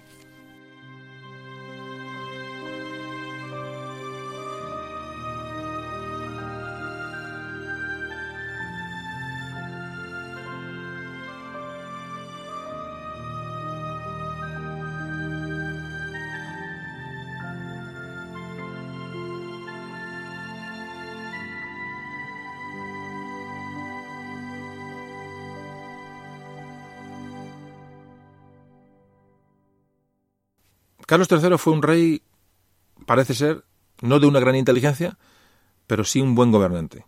Ese temor que tenía a los cambios y, ese rodearse de ministros ilustrados de categoría, bueno, pues dieron a España una, estabilidad que era absolutamente necesaria. Era una persona con sentido del deber, era una persona honesta, una persona enérgica, y con una vida familiar absolutamente ejemplar. Y todo esto le llevó a, a cumplir su objetivo, que era, que era, o sea, era mm, modernizar España, poner a la altura de, que se merecía, o por lo menos intentarlo, y ser un rey para todos los españoles. Con Carlos III, de alguna manera, empiezan a, diluirse todos los soportes, todas las vigas del antiguo régimen, de las monarquías absolutas. Justo después de su muerte, como antes comentábamos, llegaría la Revolución Francesa, Europa cambió y España entró en el tortuoso siglo XIX con la guerra de independencia contra Napoleón Bonaparte, y luego las convulsiones internas posteriores que acabarían en las revoluciones liberales que algún día tocaremos y, es importante porque explican muchas cosas que incluso hoy nos llegan a afectar. Creo que hoy hemos dado un buen repaso al siglo XVIII, eh, hemos tocado ilustración, despotismo ilustrado, Carlos III, un rey que comparativamente, y digo comparativamente, fue uno de los mejores monarcas probablemente que hayamos tenido. Luego, objetivamente, pues ya cada uno que juzgue como crea oportuno.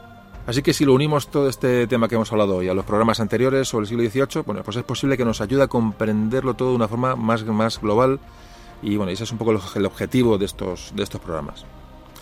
Bueno, y ahora si os ha gustado el programa y siempre repito lo mismo, no os olvidéis de contarlo a la gente que podáis, por favor. Eso sí, contárselo sin chambergo y sin capa larga no vaya a ser que, que os pase algo. Pues nada, un saludo José Carlos y os espero pronto.